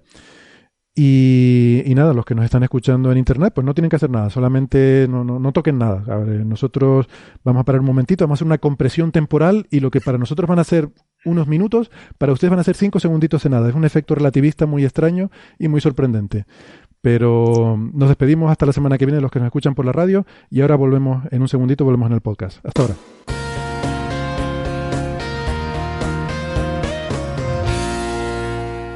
Bueno, gracias por seguir con nosotros. Eh, estábamos discutiendo si es el paralaje o la paralaje, pero, pero bueno, voy, voy a intentar decir la paralaje entonces, a ver, mientras, mientras me entero bien, lo buscaremos.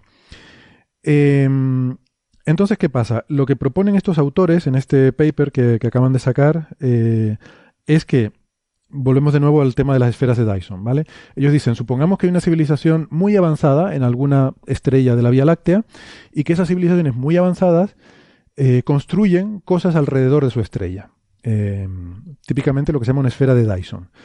Eso fue una cosa que propuso eh, Freeman Dyson en 1960 en un paper en Science muy, muy famoso, en el que él decía que eh, es un desperdicio que la luz de las estrellas se pierda, que si tú tienes una civilización muy avanzada construirá una especie de enorme esfera de paneles solares alrededor para capturar toda esa energía y aprovechar esa energía para, tu, para desarrollar tu civilización.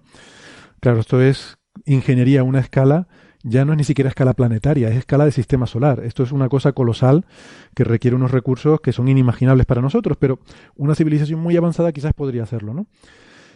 Entonces, aquí usan el concepto de una esfera parcial, o sea, no, no está totalmente cubierta la estrella, mm, bien sea porque está medio construir o bien sea porque no son tan ambiciosos los extraterrestres, no quieren cubrirlo todo, sino lo que tienen es un enjambre de paneles solares, que quizás tiene incluso más sentido que pensar en un objeto sólido que tiene otras complicaciones, ¿no? Pero tú, si tú pudieras tener un enjambre de paneles solares en órbita, como nosotros tenemos un enjambre de satélites alrededor de la Tierra, pues algo así, pero en órbita alrededor de la estrella, pues habría un ocultamiento parcial. Digamos, parte de la luz de la estrella se ocultaría. Entonces, ¿qué es lo que va a pasar? Que la distancia que nosotros estimamos, la que se llama la, la fotométrica, la espectrofotométrica, que es la distancia esta que yo les decía, de, basándose en el brillo de la estrella, no va a coincidir con la distancia de paralaje. La distancia de paralaje será la real, pero la distancia que mediremos a partir del brillo de la estrella estará mal determinada. Nos saldrá que la estrella está más lejos porque no nos está llegando toda su luz. Entonces brilla menos de lo que en realidad debería porque parte está tapada. Entonces lo que ellos proponen es comparar los datos de Gaia con mm, datos de otros surveys que hay de, distancias obtenidas con el método fotométrico y si hay diferencias, buscar en qué estrellas hay diferencias porque son sospechosos de tener extraterrestres. Eh, yo no sé si han tenido ocasión de leer el paper para no contarlo yo todo. ¿Alguien quiere decir algo o, o sigo yo hablando? Yo la verdad, yo la verdad es que no he tenido tiempo de leerlo, solo me he leído el abstract y, y poca cosa más. También tengo la duda, que a lo mejor tú nos la puedes responder, de si se encontrase en ese, ese tipo de diferencias, si pueden ser atribuibles solo a algo, del, algo que está tapando la estrella o si simplemente pues esta estrella puede pues, tener una química un poco diferente, ser más oscura por alguna razón, yo qué sé. Sí, bueno, no, no por la química, pero sí que eh, hay otros efectos, ¿no? Hay, tienes que tener en cuenta las incertidumbres, estas medidas no son muy precisas y cuando entras en el análisis, y de hecho ellos presentan aquí sus distribuciones y tal, se ve que esto no... Eh, bueno, que tiene sus problemas, ¿no? Efectivamente, no, no, es, tan, no es tan directo tiene, sus, tiene sus problemas y, bueno, si quieren ahora los comentamos. Yo, de todas formas, antes de meternos, yo tengo un problema de base con esto de las esferas de Dyson, porque parece que el, lo del SETI ha estado muy enfocado tradicionalmente a la búsqueda de señales de radio de los años 70 y más recientemente, la última década o así, nos ha dado por ponernos mucho con las esferas de Dyson. Mm. mm yo no creo mucho que los extraterrestres hagan esferas de Dyson para captar su energía porque me parece que es mucho más sencillo hacer fusión nuclear. Mm, no sé qué les parecerá a ustedes. O sea, yo creo que antes de llegar al punto de poder construir una cosa de estas, antes que eso has resuelto tu problema mediante la fusión nuclear, ¿no? ¿Qué opinan? Eh, seguramente, porque la fusión nuclear, de hecho, mm, está, la Tierra para los terrícolas está a punto de ser conseguida, ¿no? Es decir, eh, tenemos algunos pequeños problemas técnicos que son naturales de, de, una tecnología que está en proceso de desarrollo y que es complicada, pero eh, todo indica que la segunda mitad del siglo XXI en la Tierra vamos a disfrutar de electricidad gracias a la fusión. Y, y eso prácticamente es imposible que alguien lo dude. Es decir, Puede ser en 2070 o en 2060, pero al menos los siete países que están colaborando, bueno, la Unión Europea y seis países que están colaborando en el ITER, eh, van a tener capacidad tecnológica para empezar a fabricar eh, reactores eh, de fusión nuclear tipo demo, una vez que demo haya superado su fase de prueba. Eso mm. será sobre 2060, 2070, mm. y de repente, pues en 10 años habrá miles de, de proyectos de fabricación de reactores de fusión en la Tierra. Entonces, si los terrícolas vamos a ser capaces, imagínate una civilización mucho más avanzada. Claro. Hay que, igual conviene recordar que ya, o sea, ya podemos hacer fusión. El, problema es sostenerla durante suficiente tiempo, ¿no? Pero, pero que en experimentos a, nivel, pues eso, eh, a nivel puntual, eh, sí que se ha conseguido mm, dar lugar a reacciones de fusión nuclear.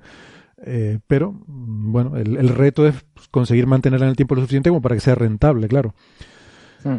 Y también yo, yo diría que independientemente de que la fusión nos parezca más o menos eh, probable o más o menos cercana, es que los requerimientos tecnológicos para llenar de material, de, materia, una, los alrededores de una estrella son increíbles, pero es, es, que solo por la cantidad de masa que te hace falta. Claro. O sea, es que, eh, quiero decir, cualquier cosa que sea de ciencia ficción ahora mismo, yo qué sé, los la teletransporte de Star Trek me parece más probable que llenar, que llenar de masa los alrededores de una estrella. Bueno, bueno, Alberto, el teletransporte de humanos. Bueno, igual, igual exagera un poquito, pero... Sí, yo, yo eh, igual no iría tan lejos porque ahí hay física, hay, hay conceptos físicos, mientras que la esfera es cuestión simplemente de de recursos, ¿no? De, echarle ahí mucha voluntad y mucho tal. Pero bueno, sí, estoy de acuerdo contigo en que parece algo realmente alejado, de, por lo menos de nuestras posibilidades, ¿no? O sea, que por lo menos para nosotros parece mucho más alcanzable la fusión que la esfera de Dyson. Entonces yo siempre he tenido ese problema, que se habla mucho de esferas de Dyson, pero yo francamente no lo veo. Mm, hombre, eso en lo negativo. En lo positivo, mm, sobre las esferas de Dyson diría dos cosas. A lo mejor las hacen, pero no para lo que nosotros pensamos. Quiero decir, a lo mejor no para obtener energía, a lo mejor hay otra utilidad eh, que ahora mismo no se me ocurre, pero es concebible que haya, eh, pues no lo sé, que haya objetos en órbita alrededor de una estrella, mm, quizás por la analogía con nuestros satélites, ¿no? Eh, igual que nosotros tenemos satélites alrededor de la Tierra, pues a lo mejor por la razón que sea, en algún momento alguna sociedad tecnológica empieza a poner naves, a lo mejor es una flota enorme de naves espaciales, yo qué sé. A lo mejor esta gente tiene naves espaciales como nosotros tenemos coches. Y, entonces está todo lleno de...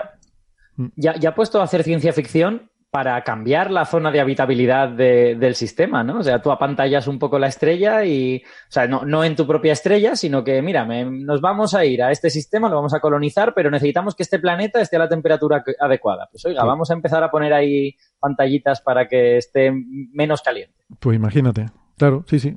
O sea, que hay cosas que, mm, no sé, eh, que, a lo mejor a uno ni siquiera se le pueden ocurrir, hay otras que sí se le pueden ocurrir, como lo que tú propones, Alberto, Pero bueno, puede haber otros usos para objetos alrededor de una estrella que acaben haciendo como eh, algo parecido a una esfera de Dyson, ¿no? desde el punto de vista práctico. Y por otra parte, la gente preguntará, bueno, pero ¿por qué? ¿Por qué buscar esferas de Dyson? ¿Por qué no buscar algo más probable que hagan las civilizaciones extraterrestres, como por ejemplo, no sé, coches, aviones, eh, poesía, música? Y bueno, porque, porque ver algo a distancias interestelares es muy difícil. Tiene que ser algo ya, ya nos cuesta ver planetas, ¿vale? O sea, estamos empezando a ver planetas, llevamos 20 años viendo planetas. Entonces, para ver algo a distancias interestelares tiene que ser algo muy grande, o sea, escalas planetarias prácticamente, ¿no? Es una esfera de Dyson o la final de la Champions. Ya es una de las. Tiene que ser algo. Hombre, a lo mejor, pues efectivamente, a lo mejor es una flota de naves viajando a otra estrella donde va a tener lugar la final de la Champions Galáctica y están yendo todos los hooligans, una flota de hooligans que van a, o están celebrando, yo qué sé, a lo mejor es la estrella su, el equivalente a sus canaletas o sus cibeles o yo qué sé y es donde van a ir a festejar sus títulos galácticos, ¿no? El, ¿Cómo se llama? El, cricket este del, del autostopista galáctico. Eh, bueno, no sé, lo que sea. Es que realmente no tenemos muchas más posibilidades. Yo creo que esto del SETI es tirarle a todo, a, ver qué sale. Y como además es gratis, porque aquí no están hablando tampoco de hacer nada nuevo, sino de mirar, a ver qué encontramos, pues bueno, pues mirar es gratis. Y cuando tienes mil millones de estrellas, pues... bueno, entonces, hay que decir que esto es el. Este paper, aunque salió. A ver cuándo salió. Em, se subió al archive. Nosotros estamos hablando del archive, ¿vale? El 24 de abril. Está basado en el Data Release 1, o sea, en la primera publicación de datos de Gaia. El Data Release 2 salió, creo que al día siguiente. Entonces, sospecho que por eso sacaron el paper este ya, para decir, bueno, ya sacamos este y ya con el Data Release 2 ya haremos otro paper. y. Entonces lo que hacen es comparar, pues eso, del orden de un millón de estrellas observadas por Gaia, con un survey que se llama RAVE, que es un survey espectrofotométrico, que está hecho en Australia, de hecho, en el, Observatorio eh, Astronómico Australiano, donde trabaja nuestro amigo Ángel, al que por cierto le mandamos un abrazo. Un abrazo, Ángel. Pero está hecho, no está hecho con el telescopio anglo-australiano, donde, que es donde suele dar soporte Ángel, sino en el, el UK Smith, que es un telescopio de 1,2 metros que tienen allí, que se ha dedicado sistemáticamente a hacer espectros de estrellas, de montones de estrellas, y sacar información entre ellas, pues, mm, bueno, eh, las temperaturas de estas estrellas, el tipo de la estrella, etcétera. Entonces, con estos dos conjuntos de datos, uno con distancias de paralaje, otro con distancias espectrofotométricas, los cruzan a ver si coinciden o no. Em, hay algunas cosillas interesantes que no había caído yo al mirar este artículo. Em, me gusta que son bastante honestos y explican por qué esto es muy difícil.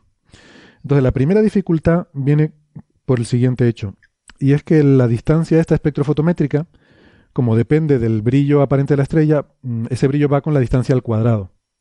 ¿Vale? Como eso va con la distancia al cuadrado, quiere decir que los errores que tú cometas se te propagan con el cuadrado de esa distancia. Y además, sobre todo el problema es que mm, tú tienes que, mm, que asumir una, eh, digamos que para que te produzca un efecto medible, eh, para que te produzca una discrepancia medible entre la luminosidad y, el, y, la, y, el, y la paralaje, necesitas que la estrella esté muy tapada.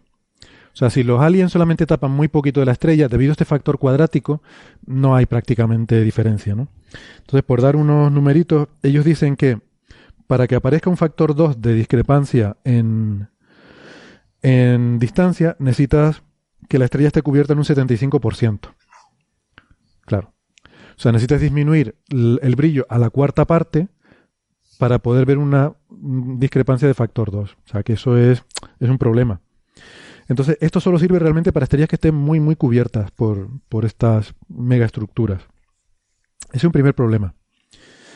Luego, em, ellos lo primero que hacen es calcular, mm, suponiendo que todas las medidas son perfectas, y que las discrepancias que hay entre las medidas de Gaia y las de Rave son debidas a esferas de Dyson, calculan el, lo que llaman el factor STF, cuánto está cubierto la estrella.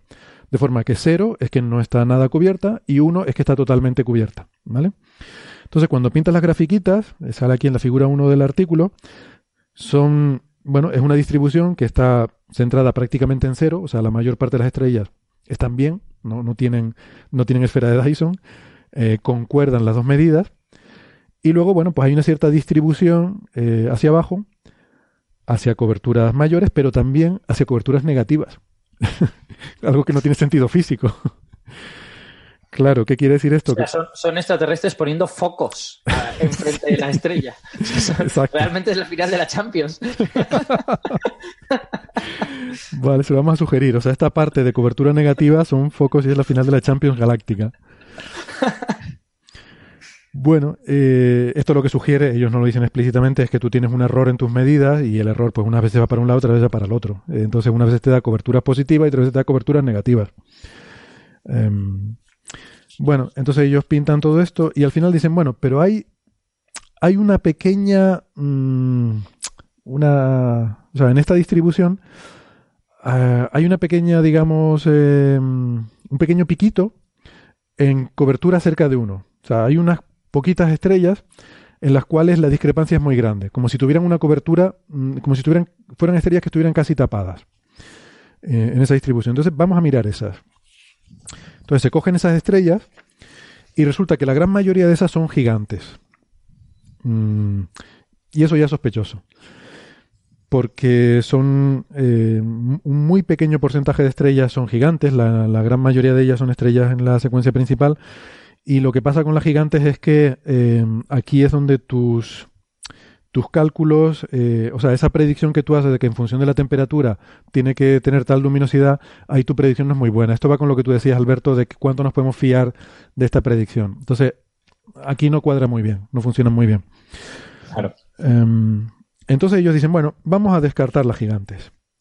Eh, ellos llaman estrellas de baja gravedad, que es la terminología en astrofísica para decir gigantes, y entonces las descartan y se las quitamos. Bueno, pues aún así, se, se, quedan con unas cuentas. Aún así les quedan seis estrellas que no son gigantes, en las cuales tienen factor de cobertura de más del 70%. Eh, 6 de 8.300 que había. O sea, de 8.300 solo se quedan con 6 que son las que no son gigantes.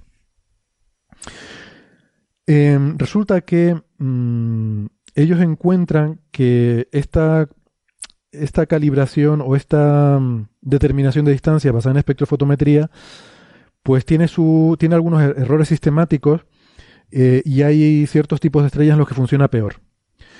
Y, oh maravilla, resulta que esas seis, la gran mayoría están en este rango en el que funcionan peor.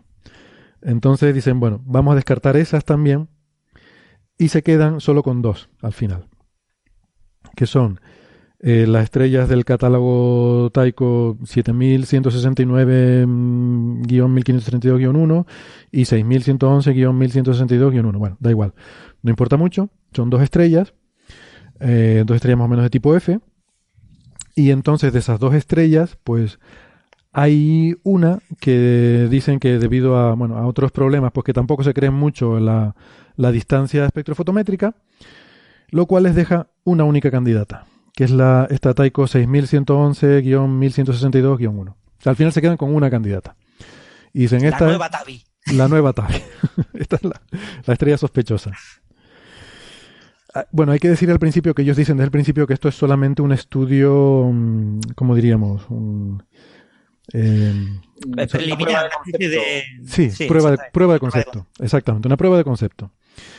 Y que lo que ellos básicamente al principio quieren quedarse con una estrella para hacer un análisis más detallado de esa estrella. O sea, no están en condición todavía de hacer un estudio sistemático, quieren coger un candidato. Entonces, básicamente lo que han hecho es ir descartando todo lo posible hasta quedarse con una al final, que es tu mejor candidato. O sea, al final todo esto es para decir que hay esta estrella que es el mejor candidato que tienen, y entonces hacen eh, observaciones, lo que se llama de follow-up. Es decir, ellos van al telescopio y observan esta estrella con más detalle del que había en estos surveys. Y aquí hay una cosa, eh, pues, bueno, interesante para nosotros, porque es que se vienen a La Palma y utilizan el telescopio, eh, el NOT, el telescopio nórdico, y el telescopio Mercator para tomar espectros de FIES y, y, de, y del instrumento HARPS que, bueno, eh, esto igual les suenan estos nombres porque son los que hemos estado usando nosotros en nuestra, toda nuestra historia con la estrella de Tabi, pues son los instrumentos que hemos estado utilizando. Con lo cual yo ya a partir ya de aquí ya no me creo nada del resto de este paper. porque con la cantidad de problemas que, con la cantidad de problemas que hemos tenido nosotros con esta dichosa estrella, Em, además, además, nosotros tuvimos tantos problemas con la estrella de Tabi fundamentalmente porque es una estrella débil porque está lejos. O sea, está a 1400 años luz. Sea, es una estrella más brillante que el Sol, pero está muy lejos. Está a 1400 años luz. Y esta estrella que ellos miran, según Gaia, está a unos 700 años luz, como la mitad de, de la de Tabi. O sea, que también es bastante débil, vista desde la Tierra. Así que no sé yo si, si creerme mucho todo lo que dicen a partir de aquí, pero bueno. Eh, ah, por cierto, hablando de lo de Tabi y de, y de nuestras observaciones y tal, estamos ahí con el, el paper ya eh, bastante bastante adelantado. Estamos a piñón, de hecho, por eso ahora mismo no, eh, ni, ni, Carlos González ni Marian están aquí, porque se han puesto. Marian se la metió entre cejas y se quiere acabar ya este paper, porque ya llevamos un año con esto. Y, y, nada, están ahí a piñón. Ya les contaremos cómo va la cosa, pero bueno, espero que pronto, ya en cuestión de semanas, tengamos ya ese paper terminado. Bien, bien, muy bien. Más que nada por nuestra salud mental. Pero bueno, volviendo aquí a la estrella esta misteriosa, la, la otra estrella con alienígenas. Eh, ah, debo decir que la discrepancia es de un factor 2, ¿vale? O sea, esta, esta distancia de 700 años luz es lo que da Gaia, lo que les da el, el, la espectrofotometría es el doble de distancia. Mm, con lo cual, como les decía antes, tendría que estar tapada en tres cuartas partes de la estrella para, para que nos dé esa, esa medida tan, tan lejana. Bueno, pues entonces ellos hacen otra serie de, de cálculos con estas observaciones y llegan a la conclusión de que probablemente lo que hay aquí no son extraterrestres, sino que se trata de un sistema binario. Que probablemente hay una enana roja no vista que está mmm, muy cerca de la estrella principal y, y que está eh, muy, ¿cómo se dice?, eh, oscurecida, no, no, oscurecida, sino que... que bueno, está eclipsando, ¿quieres decir? Es, sí, bueno, no, no eclipsando, sino que casi toda la luz que vemos es de la estrella principal y, y, la otra es mucho más débil en comparación y entonces el espectro que estamos viendo es la estrella principal, ¿vale? Um, porque ellos dicen observar una serie de variaciones de la velocidad radial al hacer estas observaciones y comparada con otras observaciones antes, como que la velocidad de esta estrella tiene variaciones que no, que no, le, no explican bien y creen que probablemente se trata de una binaria. Mm. Eh, y que la superposición de estos dos espectros, de la componente nana roja y la... O sea que, eh, digamos que el... No, mentira, me estoy expresando fatal. Que probablemente el paralaje de Gaia está afectado, está distorsionado por la presencia de la binaria. O sea que la, el bamboleo, debido al movimiento de las dos estrellas, una de ambas en torno al centro de masas, hace que, y como está tan lejos, el paralaje, la paralaje es muy pequeñita. O sea, Gaia hace medidas realmente muy, muy, muy sutiles, muy pequeñas, y que probablemente está contaminada por la propia, el propio movimiento de la estrella en torno al centro de masas en esta órbita con la binaria. Um, y esa es su conclusión. O sea que por una parte hay un poco de bajona, porque no eran extraterrestres, según ellos, pero por otra parte eh, creo que está bonito porque ellos, mmm, este método, aunque no sirva para encontrar extraterrestres, puede servir para encontrar otras anomalías que te pueden dar información sobre otras cosas que no habíamos, no nos habíamos dado cuenta, ¿no? Y también me gusta la honestidad con la que está planteado el paper. O sea, desde el principio empiezan diciéndote los problemas que tiene este método, y luego al final te concluyen con que, mira, encontramos una cosa muy rara, pero probablemente no es lo que buscábamos, sino que sea simplemente un sistema binario. Yo, yo, creo que precisamente por eso, a lo mejor hablar de este paper es, eh, es útil para la opinión pública, ¿no? Para que, es decir, para que la gente se dé cuenta de lo complicada que es la realidad, ¿no? Y de, y de lo equívocas que pueden ser las señales, ¿no? Que a ti te dicen, no, identificamos esto y es una esfera de Dyson. Bueno, es una esfera de Dyson o es una estrella binaria no. o, o, o, es otras cosas, ¿no? Y eso, y, y, eso yo creo que a veces llega mal a la sociedad, ¿no? Como que cuando, cuando hablamos de ciencia les decimos, bueno, y si mides esto está claro, ¿no? Que ha pasado no sé qué. Y muy pocas veces que realmente esté claro, ¿no? La mayor parte de veces tienes que descartar tantísimas otras cosas que te pueden crear la misma señal.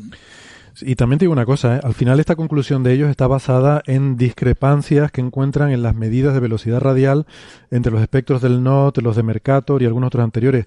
Yo te digo una cosa, nosotros no hemos peleado tanto con las, eh, las velocidades radiales de TAVI, hemos encontrado tantos problemas que yo no descartaría que, que aquí hubiera algún problema instrumental eh, a la hora de, de, de, de, comparar estos, estos datos, ¿eh? porque de verdad que hay muchos, muchos problemas ahí, ahí en medio. Uh, así que no sé, yo, yo tampoco descarto los extraterrestres todavía en, este, en esta estrella. Pero bueno, me sorprende que no haya tenido tanta repercusión mediática este paper todavía, ¿eh? Mm, no sé. A lo mejor Hombre, con el título de los de las esferas de Dyson, eh, si hubieran titulado Descubrimiento de una posible compañera en los datos, pues nadie, Sí, tú no te habrías fijado en ese artículo, ¿no? O exactamente. sea, han buscado el impacto mediático con lo de las esferas de Dyson, claramente.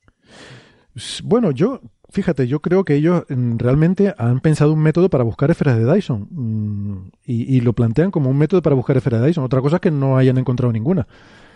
Pero bueno, eh, no sé. me- Sí, yo creo que una de las preguntas es si ellos liberaron el paper un día antes porque veían que se les pasaba el arroz Sí. y- o porque querían subirse a la cola de gente que se iba a fijar en los datos de Gaia, ¿no? Eh, porque las dos cosas son posibles, ¿eh? Un paper se retrasa, se retrasa y dices, oye, vamos a sacarlo ya porque van a sacar el segundo set de datos y no hemos publicado esto. Claro, yo, yo creo que lo que pasa es que este paper ya está obsoleto, porque está basado en el Data Release 1 y ellos lo dicen, dicen, con el Data Release 2 tendremos mil veces más estrellas. O sea, lo que aquí hemos hecho con un millón se podrá hacer con mil millones. Entonces, ahora mismo, yo creo que este paper no tiene mucho sentido. Yo soy el referir y le diría, bueno, espérese usted, haga lo mismo con el Data Release 2 y a ver qué sacan. ¿No? De todas formas, eh, eh, eso está muy bien colocado. Es decir, pones eh, Gaia en el título de un paper justo cuando todo el mundo va a buscar los papers de Gaia. Es decir, todos los periodistas van a buscar los papers de Gaia, te van a encontrar el tuyo. Y además pones esfera de Dyson, Sí, por lo sí. que además van a llamar la atención de todos los periodistas. O sea, está como intencionadamente buscando eco mediático. Otra Mm. cosa es que eh, el periodismo, pues a veces no, no te ofrece el eco mediático que tú buscas. ¿no? Ya. Sí, de hecho, el título pone SETI. El título dice, el, el- el artículo empieza diciendo SETI with Gaia. ¿no? SETI con Gaia. Dos puntos, las firmas observacionales de eh, esferas de Dyson. Ah, sí, también, esferas de Dyson también está en el título. Sí, sí, tienes razón. Efectivamente. Mm. Sí, bueno, igual, no sé, a lo mejor es que no han sacado la nota de prensa y la sacarán cuando salga el paper en el journal, porque esto es el preprint en archive, ¿no? Pero bueno, no sé, aún así me sorprende que, que no haya, no sé, que no haya salido por ahí artículos de... en- Igual, en- igual esto nos hace recuperar la fe en los periodistas. A lo mejor es que se han leído el artículo y han visto que efectivamente la estrella no tenía aliens y han dicho, jo, pues no, no escribo nada, ¿no? Te veo muy optimista, Alberto. Te veo muy optimista con la fe en los periodistas. Así que, para, como no me gusta que la gente se ponga muy optimista, vamos a hablar de pulpos. Pues lo que quieras. Y yo entonces perfecto. me dices lo que opinas sobre los periodistas, o sobre alguno en particular, pero bueno, tampoco es cuestión ahora de estar aquí nombrando a, a nadie, ¿no? Ni, eh, no sé. No sé, Eh, además, además es que yo, yo quiero hablar del paper de los pulpos, el bueno. El no bueno. o sea, quiero decir, es- sacando a colación que la semana pasada hablasteis de este de. Bueno, fue hace, fue hace dos, ¿no? Hace, hace dos semanas. fue Eh, hace, no, fue la semana pasada. No, hace dos semanas, ¿Fue sí. Dos semanas. Hace sí, dos, sí, sí. sí. Eh, bueno, hablasteis de, de este paper de que la panspermia pudo producir las innovaciones evolutivas que llevaron a los pulpos a ser lo que son. Eh, Que los pulpos bueno, vienen del espacio. O sea, Alberto, de verdad, no, déjate de eufemismos. La figura 5, o sea, calamar más virus alienígena igual a pulpo. Que ponía. Es que está hasta intentando, eh, no sé, eh, embellecer un poco, el arreglarles un poco la plana, pero no hay forma, ¿eh? Bueno, ese, ese artículo yo tengo que decir que no me lo he leído de manera dedicada, pero sí he leído, eh, hay trocitos y en todos los trocitos he encontrado cosas reprobables. Me, me ha parecido, me pareció todo un récord, ¿no? Que, que leas trocitos aleatorios y que encuentres cosas que, que no están bien en todas partes. Recuerdo otro trozo en el que decían, eh, bueno, al final del periodo de Diacara, lo que va antes de la explosión del Cámbrico, eh, hubo una gran extinción. Y se sabe que los eh, asteroides, el impacto de cometas, producen extinciones o pueden producirla. Por lo tanto, es bastante probable que hubiera un bombardeo de cometas en esa época. Y también podría ser que llevasen retrovirus. O sea, bueno, es, es conjetura sobre conjetura en un párrafo de, de cuatro líneas en el cual basan todo el resto de su razonamiento. A mí, a mí, vamos, bien, me parece, me parece que da un poco de vergüenza, la verdad. Yo hice un comentario ese día que eh, quiero preguntarle si ustedes están de acuerdo. O sea, a mí me parece que a mí me parece que eso no es un paper. O sea, me parece que es un artículo. Un artículo para. A, a veces hablo de la distinción entre un paper y un artículo, ¿no? O sea, un artículo que puedes poner en, yo que sé, en Nature News o en, o en La Muy Interesante o, o en, yo que sé, como decía un poco jocosamente yo, que nadie me lo tome mal, por favor, en un journal de filosofía. Eh, quiero decir, un paper científico tiene que tener o bien datos, o bien una teoría con ecuaciones, o bien cálculos. O sea, si, si no tienes alguno de esos tres elementos, realmente no es un paper, es una discusión que, bueno, puede estar bien. O sea, podemos discutir de lo que tú quieras, pero yo eso no lo llamo un paper. No hay datos, o sea, no, no, hay, no hay indicios, no hay evidencias. Solo hay comentarios, bueno, como es lo que tú has dicho, como tal cosa y entonces tal otra, pues probablemente no sé qué, y entonces no sé qué otra cosa. Sí, parece una historieta, ¿no? Más que, más que un paper. Yo tengo que decir que algún paper que he leído yo de, de una rama así un poco difusa llamada biología teórica es un poco como tú dices. O sea, hay gente, bueno, gente que está tratando de encontrar pues por ejemplo, regularidades matemáticas en biología y tal, y que plantea analogías. Yo me he leído algún paper de la, termodinámica de la selección natural y tal. Y era efectivamente, mm. pues muchas conjeturas, alguna ecuación, pero muy poquitas, y, muchos biólogos consideran que efectivamente esos son papers regulares eh, o no muy buenos. Y sin embargo, otros biólogos consideran pues que bueno, el campo está empezando y que esto es lo que hay. O sea que, bien, quizá en física tenemos una visión, eh, digamos, eh, somos más intolerantes con este tipo de papers. Y a lo mejor en biología hay una parte de la comunidad a la que pues no le parecen grandes papers. Bueno, este en concreto es terrible, ¿eh? O sea, quiero decir, este, este, en concreto no es nada bueno. Pero hacer un paper sin cálculos en biología es posible, quiero decir. Bueno, bueno, bueno, eh, tranquilidad con estas cosas. Depende de la revista. En física tenemos, por ejemplo, Foundations of Physics, cuyo editor principal es Etov, que es premio Nobel. Mm. Y, mm, muchos de los artículos de Foundation of Physics pues, no tienen ningún tipo de cálculo, son unas cosas absolutamente, unos devaneos mentales, unas pajas mentales terribles, ¿no? Esta revista en concreto, eh, Progress in Biophysics and Molecular Biology, es así, o sea, es una revista que publica eh, pajas mentales. Entonces, en esta revista, este tipo de artículos entran de manera relativamente natural, porque si empiezas a ver eh, el índice de artículos que publican, son cosas que tú dices, pero si esto no tiene ni bien ni cabeza. Hmm. Otra cosa es que algún investigador español haya publicado en esa revista algo bueno y ahora me esté, se esté quejando de que yo estoy criticando la revista. Pero lo cierto es que la mayoría de los artículos de Foundation in Physics y la mayoría de los artículos de esta revista, eh, Progress and Biophysics and Molecular Biology, son, solo ves el título y el astra y dices, mm, no, no tienen ni pie ni cabeza. Ya. Bueno, pues este artículo de los pulpos lo comentábamos en la introducción que ha tenido mucha repercusión mediática. Además, hubo un artículo bastante extenso eh, en, el, en el diario ABC, que bueno, tiene una sección de ciencia que está bastante bien, eh, pero luego también tiene otros artículos que, en fin, según quien los escriba, pues hay, hay de todo, ¿no? De todas maneras, lo que, lo que yo te decía, el, artículo de los pulpos ya, o sea, ese, ese, ya está comentado. Ya lo tratasteis cuando lo tratasteis, pero a mí lo que me llamó la atención es que que es una cosa que sucede a menudo con estos artículos, que es que se basan en algo real, en algo de verdad. Ellos se basaban en que hay una serie de evidencias de que el genoma del pulpo ha sufrido varias innovaciones eh, genéticas muy rápidas a lo largo de su evolución. Entonces, pues, a mí me llamó la atención y dije, oye, pues voy a mirar el, artículo que decía eso. Y es un artículo hace poco, es un artículo de 2015 eh, que está en Nature y que, y que está bastante bien, la verdad. O sea, es básicamente es un, es un artículo en el que calculan, eh, calculan toman por primera vez, eh, secuencian el genoma de un pulpo, que en este caso es Octopus bimaculoides, ¿vale? Es, un, es un pulpo que vive en las costas de Estados Unidos. Eh, déjame, el, artículo se titula El genoma del pulpo y la evolución, vamos a ver, y la evolución neuronal. sí, y, novedades morfológicas y, neuronales de los cefalópodos. Sería un poco... Eh, vale, y, es de unos investigadores de Estados Unidos, de la Universidad de Chicago, de Japón, del Instituto Okinawa de Ciencia y Tecnología, la Universidad de Berkeley y la Universidad también de Heidelberg en Alemania. Y, es la primera vez que se secuencia el genoma completo de un cefalópodo. Completo, sí. De un, de un, pulpo, es que es además un, un pulpo en particular, que es este que tú decías, Alberto, eh, este pulpo californiano, Supongo que será la contribución de la Universidad de California en Berkeley el haber llevado el pulpo a secuencia. No, es broma, seguramente. Pero bueno. De hecho, dice aquí que todos los autores han, contribuido por igual al artículo. Incluso los de Berkeley. es broma, lo de incluso de Berkeley lo, he puesto yo. Sí, en estos artículos en los que se secuencia un genoma completo, muchas veces lo que hacen los diferentes grupos que intervienen, los diferentes autores, es secuenciar. Entonces se reparten trozos de, del genoma, lo van secuenciando en paralelo y después congregan toda la información. Por eso se suele publicar, como ocurre en la física de partículas, así, cosas estas, pues que todos han hecho más o menos lo mismo, ¿no? ¿Ustedes saben cuánto, cuánto se tarda más o menos en hacer una cosa de estas? Se tarda tiempo, ¿eh? O sea, en 2015 esto podía tardar más de un año.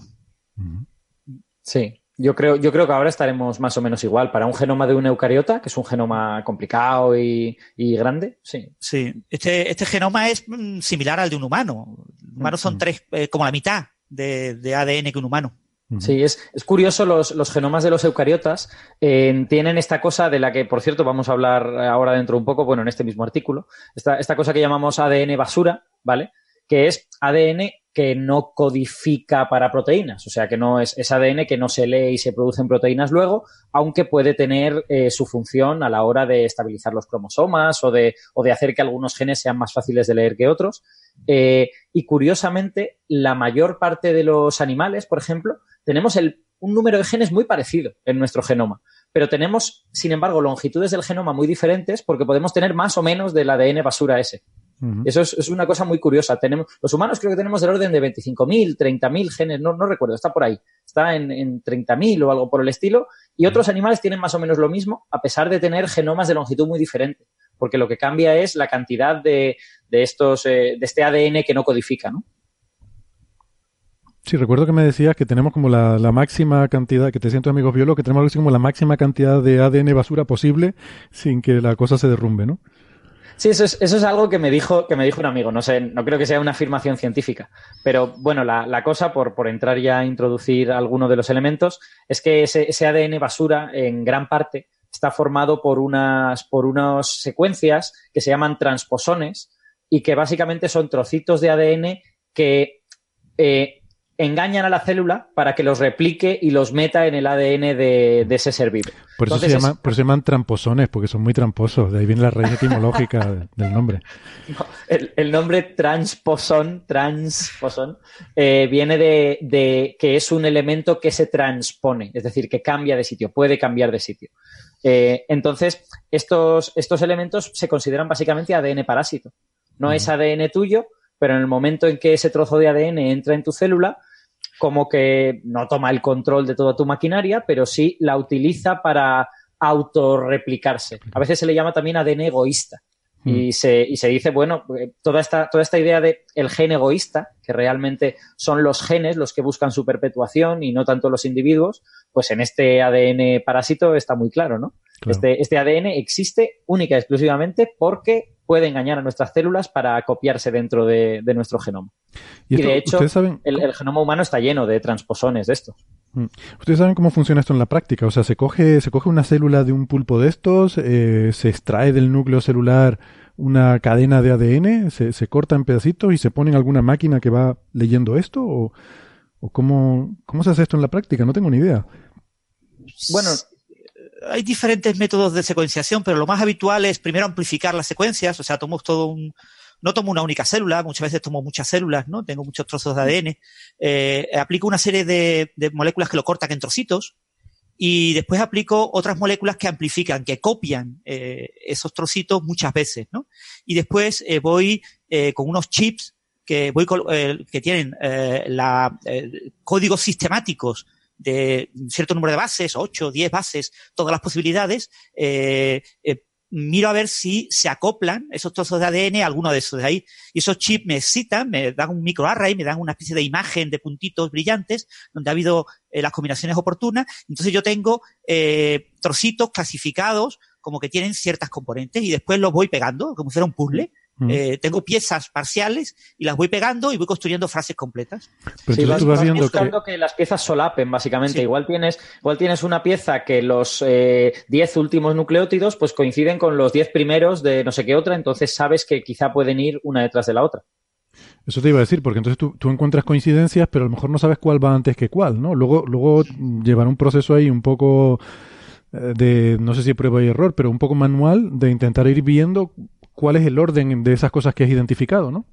Por eso lo que, lo que necesitas es mucha estadística. O sea, no, no te vale con encontrar dos que, un, que hayan coincidido. Tienes que encontrar varias, tienes que ver que hay, que hay una continuidad entre unos y otros, uh -huh. y al final se otorga una especie de probabilidad de, de, que esta secuencia que tú has sacado sea cierta. Y cuando, cuando la probabilidad es suficientemente alta, pues se considera que, que lo has hecho bien. Vale. Vale. Y entonces, eh, bueno, entonces, ¿qué pasa con el genoma este del, del, pulpo? Porque esto es lo que lo que da lugar eh, a que alguna gente piense que hay algo muy extraño con los pulpos, ¿no?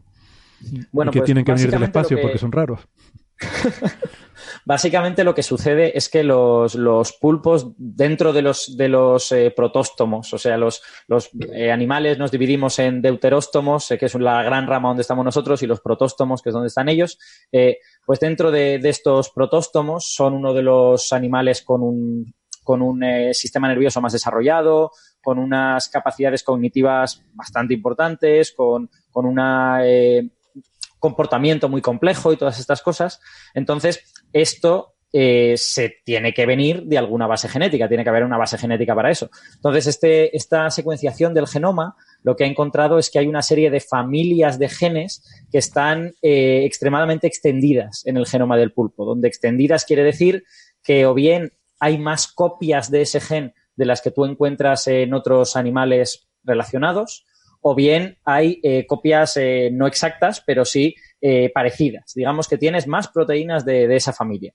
Y todas estas cosas, analizando el genoma, uno puede tratar de remontar a cuándo han sucedido. Y efectivamente es lo que hacen en este, en este artículo. Por ejemplo, dicen que hay una serie de, de genes que son las protocaderinas, ¿vale?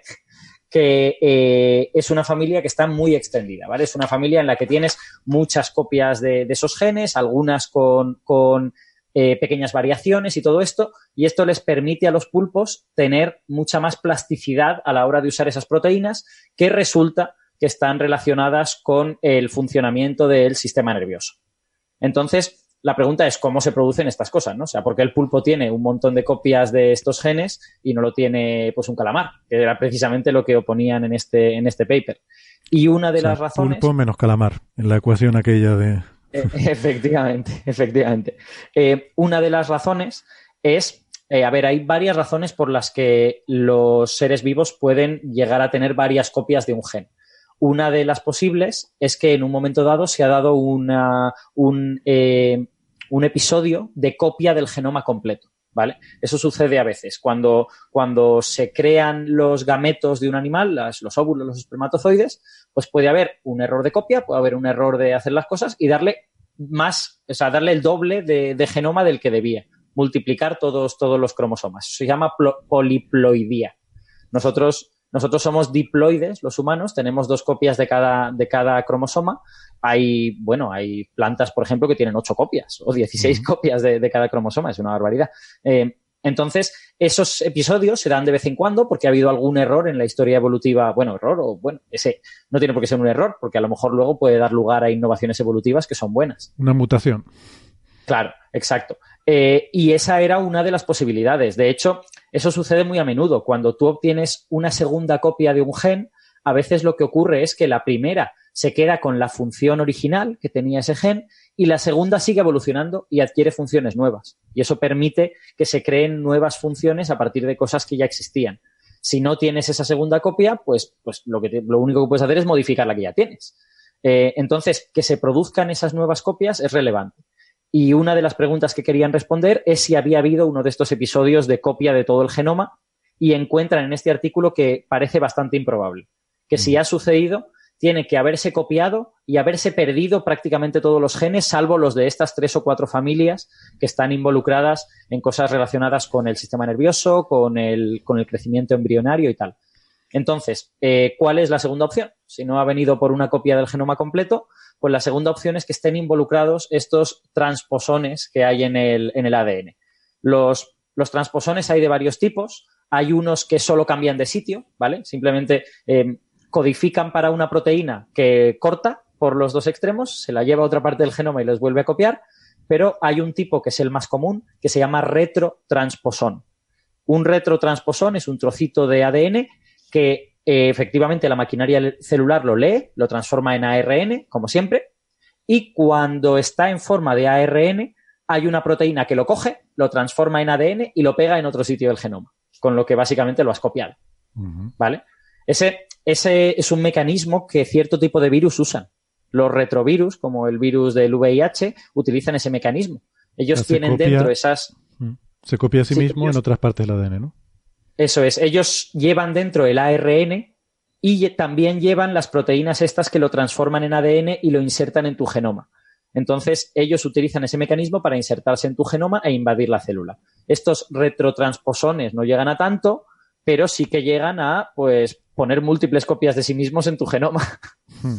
Y ahí, y ahí, es donde entra lo que, lo que decía este amigo mío biólogo, ¿no? Que en algunos casos parece que lo hacen hasta que la célula aguante, ¿no?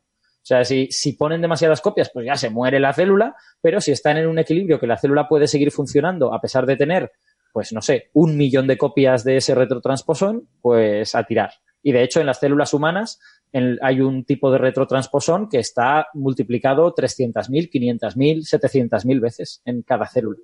Porque no son, no son necesariamente secuencias muy largas. Y a veces son secuencias que ya codifican para las propias proteínas que necesitan. Hay retrotransposones que vienen no solo con una cierta secuencia, sino también con la proteína que hace falta para convertir el ARN en ADN y volver a pegarlo. Entonces, en el fondo sí que se comportan de alguna manera como un virus, ¿no? son, es todo un mundillo curioso de ADN parásito que hay ahí metido, que obviamente no son seres vivos, pero en algunos sentidos se comportan como, como seres vivos parásitos. Básicamente es casi como un virus, solo que, que no, no, tiene una cápsula y no llega a tener una, una identidad como, como individuo más allá de, de, dentro de lo que es el propio esquema genético ¿no? del ADN. Es curioso.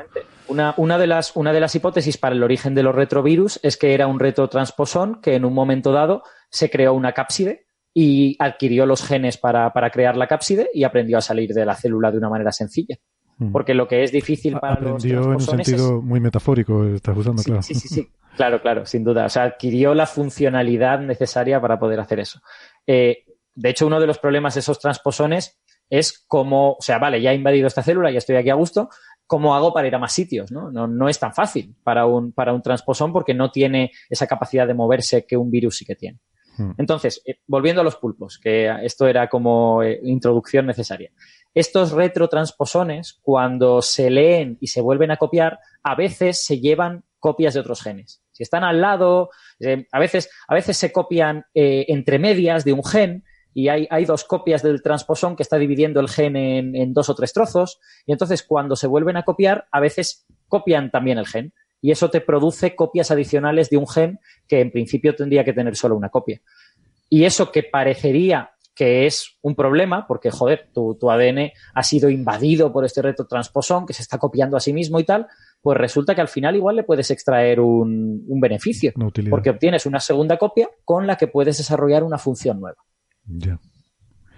Es un, mecanismo biológico súper bonito, súper complejo y que cuanto más se estudia, en los últimos 10 años se está estudiando mucho, eh, más se ve que probablemente es uno de los motores evolutivos que ha, que ha hecho pues creación de nuevas especies y todas estas cosas.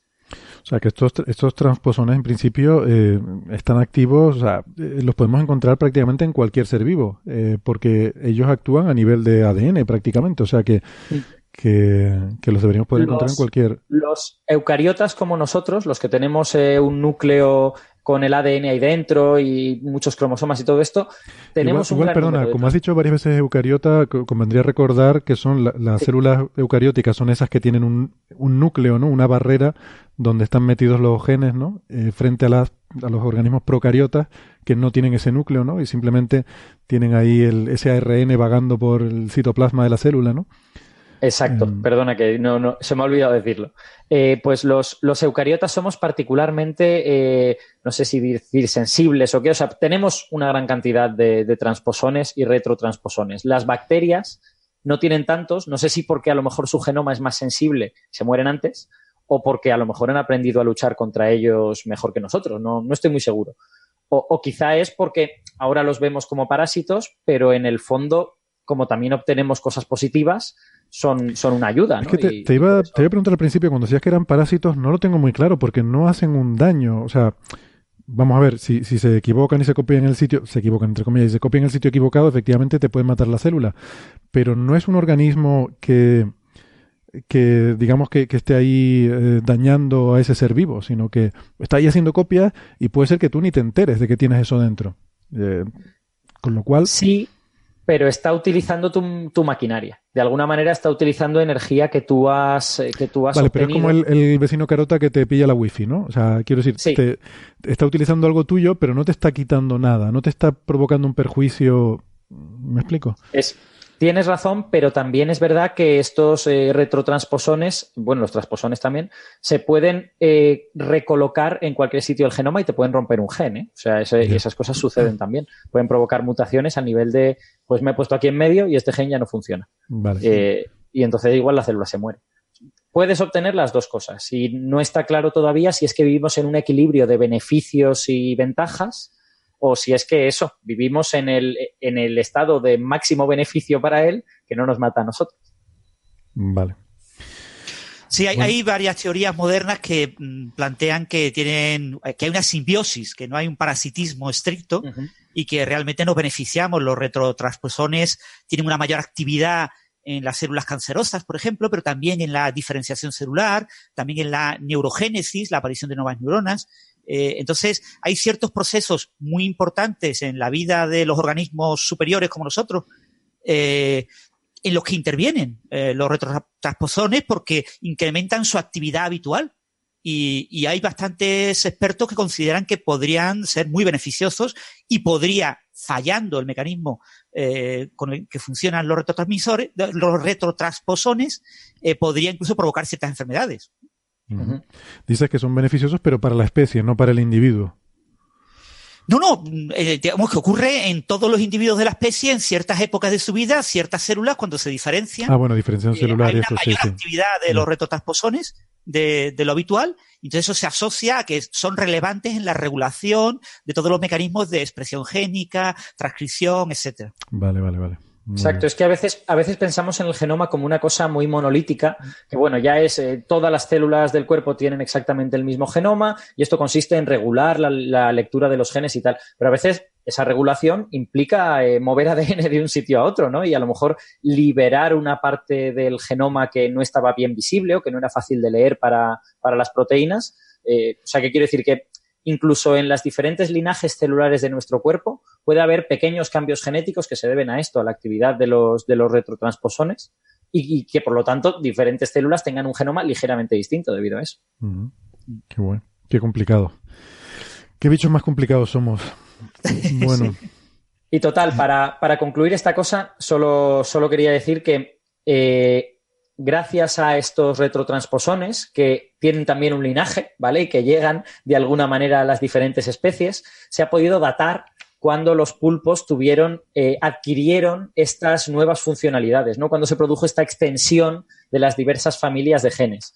Y pues se ha podido datar que había, hubo un primer, un primer, eh, una primera explosión hace 135 millones de años, ¿vale? Hace bastante tiempo, que fue, si no recuerdo mal, sí, esta es la de los, exacto, la de las protocaedrinas esta. Eh, y luego hubo otras dos explosiones hace mucho menos, hace 56 y hace 25 millones de años. Y todo eso lo podemos saber porque vemos los transposones que van asociados a cada una de estas familias, los comparamos entre sí y datamos cuándo entraron, los comparamos con los de otras especies también, y, y datamos cuándo entraron en el genoma del pulpo. Entonces, la teoría de esta gente del artículo que vosotros eh, comentasteis era, no, no, no, esto no ha sido un fenómeno terrestre. Estos transposones han venido por un virus extraterrestre. Cuando en realidad, pues la Tierra está llena de, retrotransposones que, en fin, entran de una especie a la otra, que vienen a través de un retrovirus o de lo que sea, ¿no? Hmm. De hecho, nos habías enviado otro paper, Alberto, sobre, sobre estos retrotransposones, precisamente, este ya un paper reciente, en el cual se observa transferencia horizontal eh, entre bivalvos y otras especies eh, de otras otros eh, sí otras especies marinas en las que mm, bueno entiendo que de alguna forma se, se pueden se pueden propagar de un animal a otro lo cual mm, pues da a entender que son casi como como algo infeccioso no casi como un virus que, que pero no, no tengo muy claro si eso bueno claro al, ser horizontal quiere decir que no se transmite vía genética, o sea, no, no es que pasa a sus descendientes, sino que pasa de un organismo a otro. Como un virus, básicamente, ¿no? Me ha parecido, me ha parecido súper gracioso que esta semana precisamente saliera este paper, que es de esta semana, o sea, el de los pulpos es de 2015, mm. pero este es un, es un paper que observa eh, cierto tipo de retrotransposón que se llama STREAM, que se encontró por primera vez en un tipo de almeja y que los investigadores que estudiaban esto, eh, estos investigadores llegaron a ese retrotransposón porque era particularmente activo en un cáncer eh, infeccioso de estas almejas. Hay los humanos, yo no sé si tenemos cánceres infecciosos, yo no, no conozco ninguno, a lo mejor sí, pero creo hay. Que sí, creo que sí que hay, Alberto. Sí, puede ser, puede ser. Pero hay ciertas especies animales que tienen tumores que se contagian. Es famoso el del diablo de Tasmania, que tiene, es un tipo de tumor facial que cuando se muerden entre sí los animales se contagia y, y está asolando a la especie, en, a la especie del diablo de Tasmania.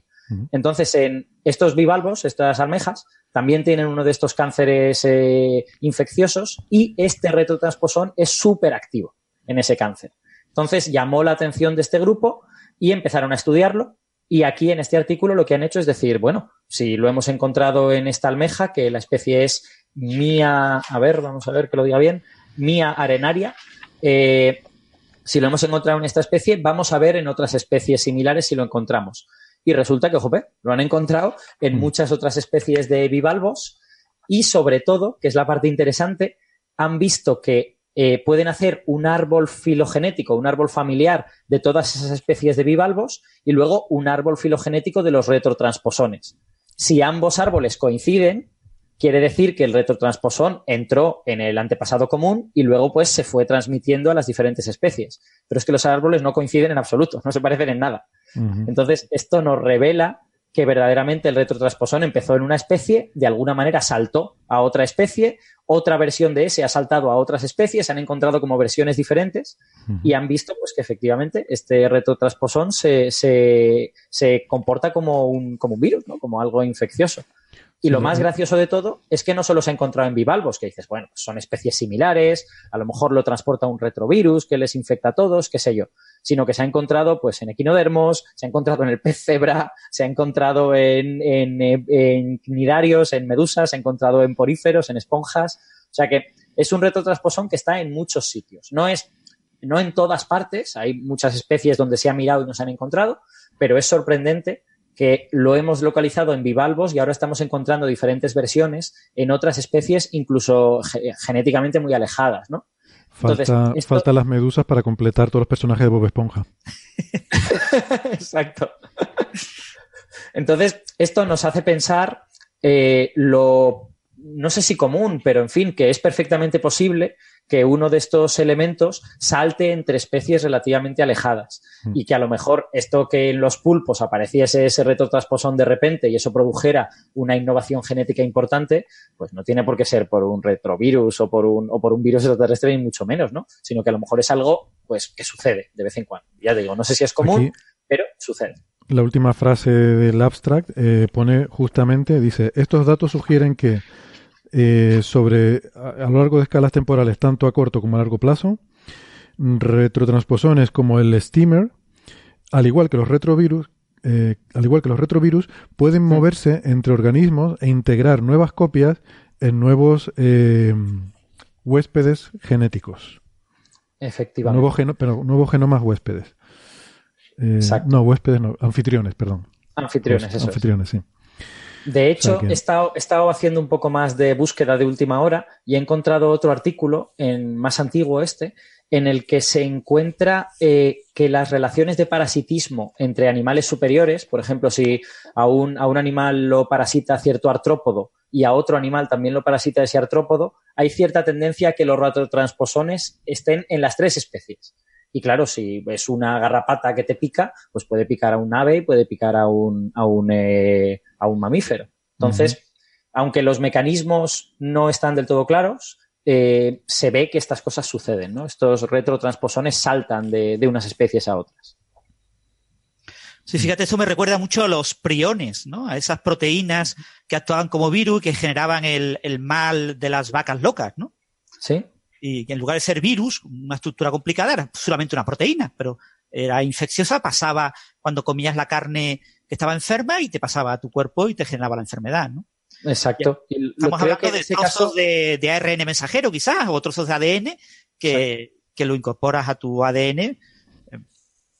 Sí, de, de, hecho, en el caso de los priones, creo que parte del problema era que, que, tus células eran incapaces de degradarlos, ¿no? Y sin embargo lo copiaban de manera, de manera descontrolada. Entonces sí. se terminaba acumulando, ¿no? Sí, eran muy atractivos para el sistema de replicación celular y le encantaba replicar eso en lugar de que eso también es lo que eh, cómo se cómo se eh, cuando se secuencia ADN me contamos antes que había que hacer copias amplificar eh, por PCR no trocitos de ADN se utilizan eh, proteínas de virus eh, que están especializados en tener proteínas que les encanta a la célula tenerlas para poder duplicar trozos de ADN. ¿no? Exacto. Esto es todo lo que, lo que eh, yo he oído alguna vez llamar los aledaños de la vida, ¿no? Todas estas cosas no son seres vivos, pero claramente existen junto con los seres vivos, se, se, aprovechan de esa maquinaria y luego pues forman parte de nuestra dinámica hasta el punto de que, pues ya veis, puede, pueden crear innovaciones genéticas en nuestro genoma. Maquinaria molecular. Bueno, vale, pues si quieren, eh, vamos pasando ya al último tema y quizás muy brevemente, ¿no? Porque eh, llevamos ya mucho rato. Pero hay un par de artículos muy interesantes que salieron eh, casi a la par, eh, que también creo que los propusiste tú, Alberto, sobre estrellas de neutrones.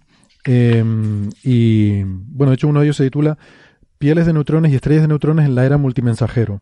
Y tienen que ver con el evento este de ondas gravitacionales eh, que, que, detectó LIGO, que, que, tuvo tanto, bueno, nuestro premio señal del, del año pasado, el GW170817, que fue un evento en el cual se detectaron las ondas gravitacionales y eh, los fotones, la radiación electromagnética, con lo cual se pudo hacer un estudio muy, bueno, esto que se llama ahora multimensajero, eh, y todavía siguen saliendo estudios en los que se, se aprenden nuevas cosas basado en, en lo que se midió en este evento. Y me sorprende que son dos artículos que básicamente tratan de, de, lo mismo, de la estructura interna de las estrellas de neutrones, de lo que se llama la ecuación de estado, eh, lo que podemos aprender sobre la ecuación de estado de las estrellas de neutrones a través de esta fusión de estrellas de neutrones que dio lugar a, a este evento. Y son dos artículos que en principio son independientes completamente. Mm, estaba mirando ahora, ni siquiera se citan el uno al otro y salen en el mismo número de Physical Review Letters. El Physical Review Letters número 120, eh, publicado el 25 de abril. Aparecen estos dos artículos, uno de eh, unos autores de la Universidad de Helsinki, eh, en Finlandia. Emilia Nala es la, la, primera autora, creo que, creo que es un nombre de mujer. Y el otro eh, está liderado por investigadores de la Universidad de Indiana, eh, Fatoyev, se llama el, él o la autora principal, no sé. Y como digo, son muy parecidos. Mm, se ve que no tienen conocimiento el uno del trabajo del otro porque no, no se citan. Además son de, de centros de investigación en principio que, que no parece que haya eh, conexión entre las afil afiliaciones de autores en, los, en estos artículos. Y pues no sé si era casualidad o si será que a lo mejor la revista los recibió y decidió que iba de alguna forma a coordinarlos para que se publicara en el mismo número, que también podría ser. Eso a mí me ha pasado. Casi seguro vez. ha sido eso, Héctor. El, el, editor ha visto que eran artículos interesantes y que podían ser. Eh, entonces los ha recomendado, son eh, sugerencias del editor. Uh -huh. Y además hay en la revista Physics, que es una revista de la eh, Sociedad Americana de Física que hace como comentarios de artículos que se publican en los Physical Review. Eh, ha dedicado un artículo, eh, son, ya digo, una especie como de comentario, una especie de artículo tipo investigación y ciencia, eh, cortito. Eh, ha dedicado un artículo a ambos artículos. Citan. Entonces, eh, la editó, la, eso con toda seguridad ha sido alguien invitado por el editor de Physical Review Letter que ha dicho, mira, van a salir estos dos artículos, escríbeme un pequeño resumen para la prensa, bonito, y mándalo a Physics. Pues sí, puede ser. A veces hace eso la revista, ¿no? Cuando ven que tienen artículos a mí me ha pasado alguna vez de decirme, mira, mm, vamos a, si no te importa, a posponer tu artículo unos meses porque hay otro del mismo tema y tal, y así lo sacamos juntos y tal. Eh, sí, eso a veces lo hacen. Y mm. me sorprende que los resultados, a ver, eh, tampoco los he leído en mucho detalle, ¿no? Ahora no sé si ustedes tienen, han tenido ocasión de leerlo mejor que yo, pero hay un resultado en particular que sacan, que es el radio máximo eh, de, de esta estrella de neutrones, eh, y sacan un número prácticamente idéntico, ¿no? Para un, una estrella de neutrones de 1,4 masas solares, el radio máximo es, en un caso, 13,6 y el otro pone 13,7 kilómetros. Eh, sí. O sea que hasta eso, en el, eh, hasta ese numerito eh, les coincide, ¿no? Sí. Y bueno, que, vamos, eso, ¿no? Me parece muy, muy interesante porque, a ver, por, por recordar simplemente un poco el asunto. Primero, en LIGO se detectaron eh, esta señal de ondas gravitacionales. Eh, esto fue en agosto de 2017. a los dos segundos, el laboratorio Fermi, un laboratorio espacial que observa rayos gamma y rayos X, detectó mm, eh, una ráfaga de, rayos gamma. Y luego, al cabo de unas horas, ¿cuánto? 11 horas, mm, se detectaron las señales en, bueno, en, luz visible con telescopios en tierra. Ya se dio la alerta y pues todo el mundo estaba como locos, todos los astrónomos del mundo intentando observar. Y, y al cabo de 11 horas empezaron a observar esta, la luz de esta kilonova, ¿no? que era una, una eh, fusión de dos estrellas de neutrones, una gran explosión que resultó como fusión de dos estrellas de neutrones.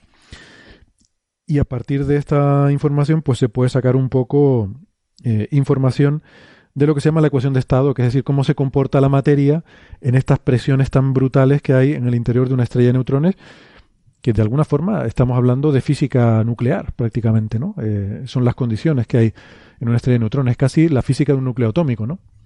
Sí, yo, yo la verdad es que me, he mirado más este que, pone pieles de neutrones que el otro y efectivamente los números es sorprendente que coinciden un montón, pero a mí, a mí lo que más me ha llamado la atención es que eh, tú realmente, o sea, el objetivo de esta gente es hacer física nuclear. O sea, ellos, ellos están extrayendo conclusiones sobre el, la ecuación de la materia nuclear en el núcleo atómico utilizando una colisión de estrellas de neutrones que ocurrió a 130 millones de años luz. Eso te deja un poco patidifuso, ¿no? Mm. Pero es que realmente es verdad que las estrellas de neutrones son como núcleos muy, muy grandes. O sea, no, al, tener los nucleones tan cerca, en la ecuación de estado de una estrella de neutrones y de un núcleo, al menos ciertos parecidos tiene que tener.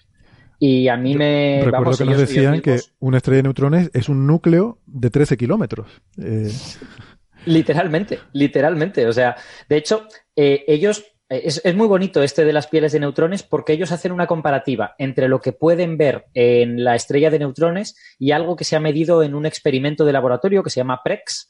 Eh, básicamente, ellos lo que hay un, hay una cantidad observable en los núcleos que es lo que se llama la, piel neutrónica. La piel neutrónica significa cuando en un núcleo tú tienes el mismo número de protones y de neutrones, ese núcleo está más o menos equilibrado. Cuando tú le añades más protones que neutrones, o al revés, o más neutrones que protones, el núcleo empieza a estar en un estado de más energía, ¿vale? El núcleo prefiere estar con un número equilibrado de, protones y neutrones. Y si tú tienes demasiados neutrones, por ejemplo, pues lo que pasa es que sobresalen. Entonces tienes, tienes una especie de piel alrededor del núcleo formada solo por neutrones. Y eh, este experimento PREX básicamente lo que ha medido es el núcleo de plomo 208 y ha encontrado que el núcleo de plomo 208 tiene una piel de neutrones bastante gruesa. En concreto, a ellos les da de 0,33 fermis, eso es, un, fermi es el tamaño de, un protón aproximadamente o de un neutrón, ¿vale? Entonces, a ellos les da 0,33 fermis con unos errores bastante grandes, ¿vale? Con un error de, de 0,16, 0,18, con lo que oh, es compatible con que realmente fuese pequeña esa piel, pero el valor central de la medida les da, les da un número bastante grande.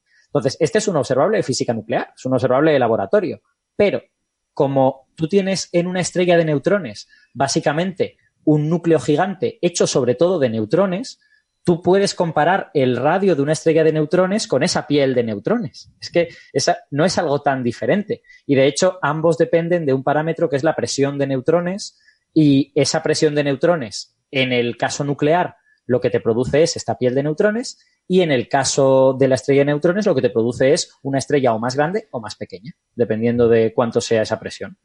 Entonces ellos lo que hacen es analizar otro observable de estrellas de neutrones, que es la polarizabilidad por mareas. Básicamente es si tú le pones un objeto muy pesado a la estrella de neutrones cerca, eh, en qué medida se deforma por la gravedad de ese objeto, ¿vale? Cuando la cuando la estrella de neutrones es muy compacta, eso es muy pequeña y, es muy compacta, se va a deformar poco. Y cuando es grande y, ellos le llaman eh, eh, fluffy en inglés, que significa como... Eh, sí, como... Como, con, con, aplumado, pelo, ¿no? Con pelillos. Sí. Como Sí, creo que es como poco, poco, denso, sí, de peluche, ¿no? Como poco denso. De peluche. Exacto, eso sería. Entonces, cuando es de esto, cuando es como de peluche la estrella de neutrones, pues se deforma. Acolchado, quizás, no sé. Eh, sí, acolchado podría estar bien. Me fastidia esto de no encontrar la palabra. Tenemos que hacer ese glosario, vamos, vamos a ponernos a ver. Entonces, bueno, es, es muy chulo que hayan encontrado como una especie de correspondencia entre un observable astrofísico porque la, polarizabilidad está por mareas se mide directamente a partir de la señal de, ondas gravitacionales y un observable de laboratorio en un núcleo. Mm. Entonces, ellos dicen que están haciendo una comparación a lo largo de 10 elevado a 9, de 19 órdenes de magnitud, de un factor 10 elevado a 19, ¿no? Están comparando una cosa de 13 kilómetros con una cosa de unos pocos Fermis. Qué bueno. Y la verdad es pues que a, mí, a mí me parece muy bonito. ¿veis? Bueno, sacan, sacan con ello pues toda una serie de conclusiones. Eh, hay varios, no hay un solo modelo de estructura nuclear, porque el núcleo es un sistema muy complicado, eh, tiene muchos cuerpos, la fuerza nuclear es una fuerza compuesta, no es una, no es una fuerza fundamental. La fuerza fundamental es la fuerza fuerte que une los quarks y los gluones en el interior de los protones, y la fuerza nuclear es una fuerza residual, es lo que queda después de eso. Entonces ya es una fuerza difícil de por sí. Si encima tú coges un sistema de, pues yo qué sé, 50 nucleones interaccionando unos con otros, pues más difícil todavía. Entonces, en física nuclear tú tienes como diversos modelos que te describen cómo, cómo está actuando esa fuerza y cómo se van a distribuir esos nucleones en el núcleo. Entonces ellos cogen uno de esos modelos y dicen, yo no cambio los parámetros, lo aplico al núcleo de plomo 208 y lo aplico a la estrella de neutrones. Y a ver qué sale cuando comparo esto. Y lo que les sale, la verdad es que sorprendentemente es bastante comparable. O sea, a ellos lo que les sale con este modelo es que la piel de neutrones del plomo 208, basándote en los datos de, de ondas gravitacionales, debería ser 0,27 y le sale 0,33 con un error grandote en el laboratorio. O sea que parece mentira, la comparación a lo largo de 19 órdenes de magnitud funciona. Tremendo. Bueno, pues, pues nada, muy bien. Em, nos quedaba una cosita eh, que yo no sé si, porque claro, yo, mm, ustedes son muy, muy fans, eh, de, muy aficionados de esto de la física de partículas y claro, yo he visto por ahí que los japoneses ahora tienen un juguete nuevo, el, un acelerador de partículas nuevo, este el Super Kebab, que a mí lo que me da es hambre.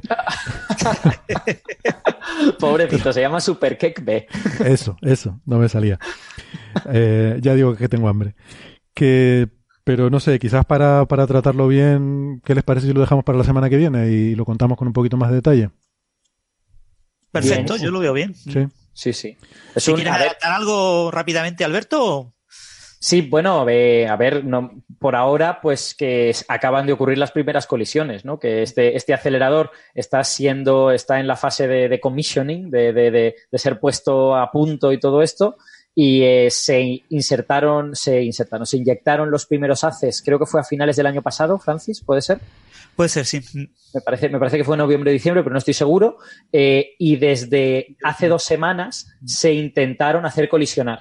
De hecho, yo recibí un correo en el, en el instituto que decía, desde hoy hay un streaming para que todos podáis ver el punto de colisión del experimento. No sabemos cuándo se va a producir, va a ser entre hoy a las 12 y dentro de 10 días.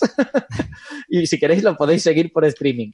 Y al final fue de seis días después de eso. Claro, los, físicos en el acelerador tienen que, tienen que eh, tunear todos los parámetros, tienen que mover los haces de diversas maneras para ver cuál es la forma óptima para que colisionen y al final, pues el, jueves de la semana pasada de madrugada en España, por la mañanita en Japón, pues eh, se produjeron las primeras colisiones y es una gran noticia, ¿no? Porque es otro acelerador que se está poniendo a punto y que va a ser muy interesante.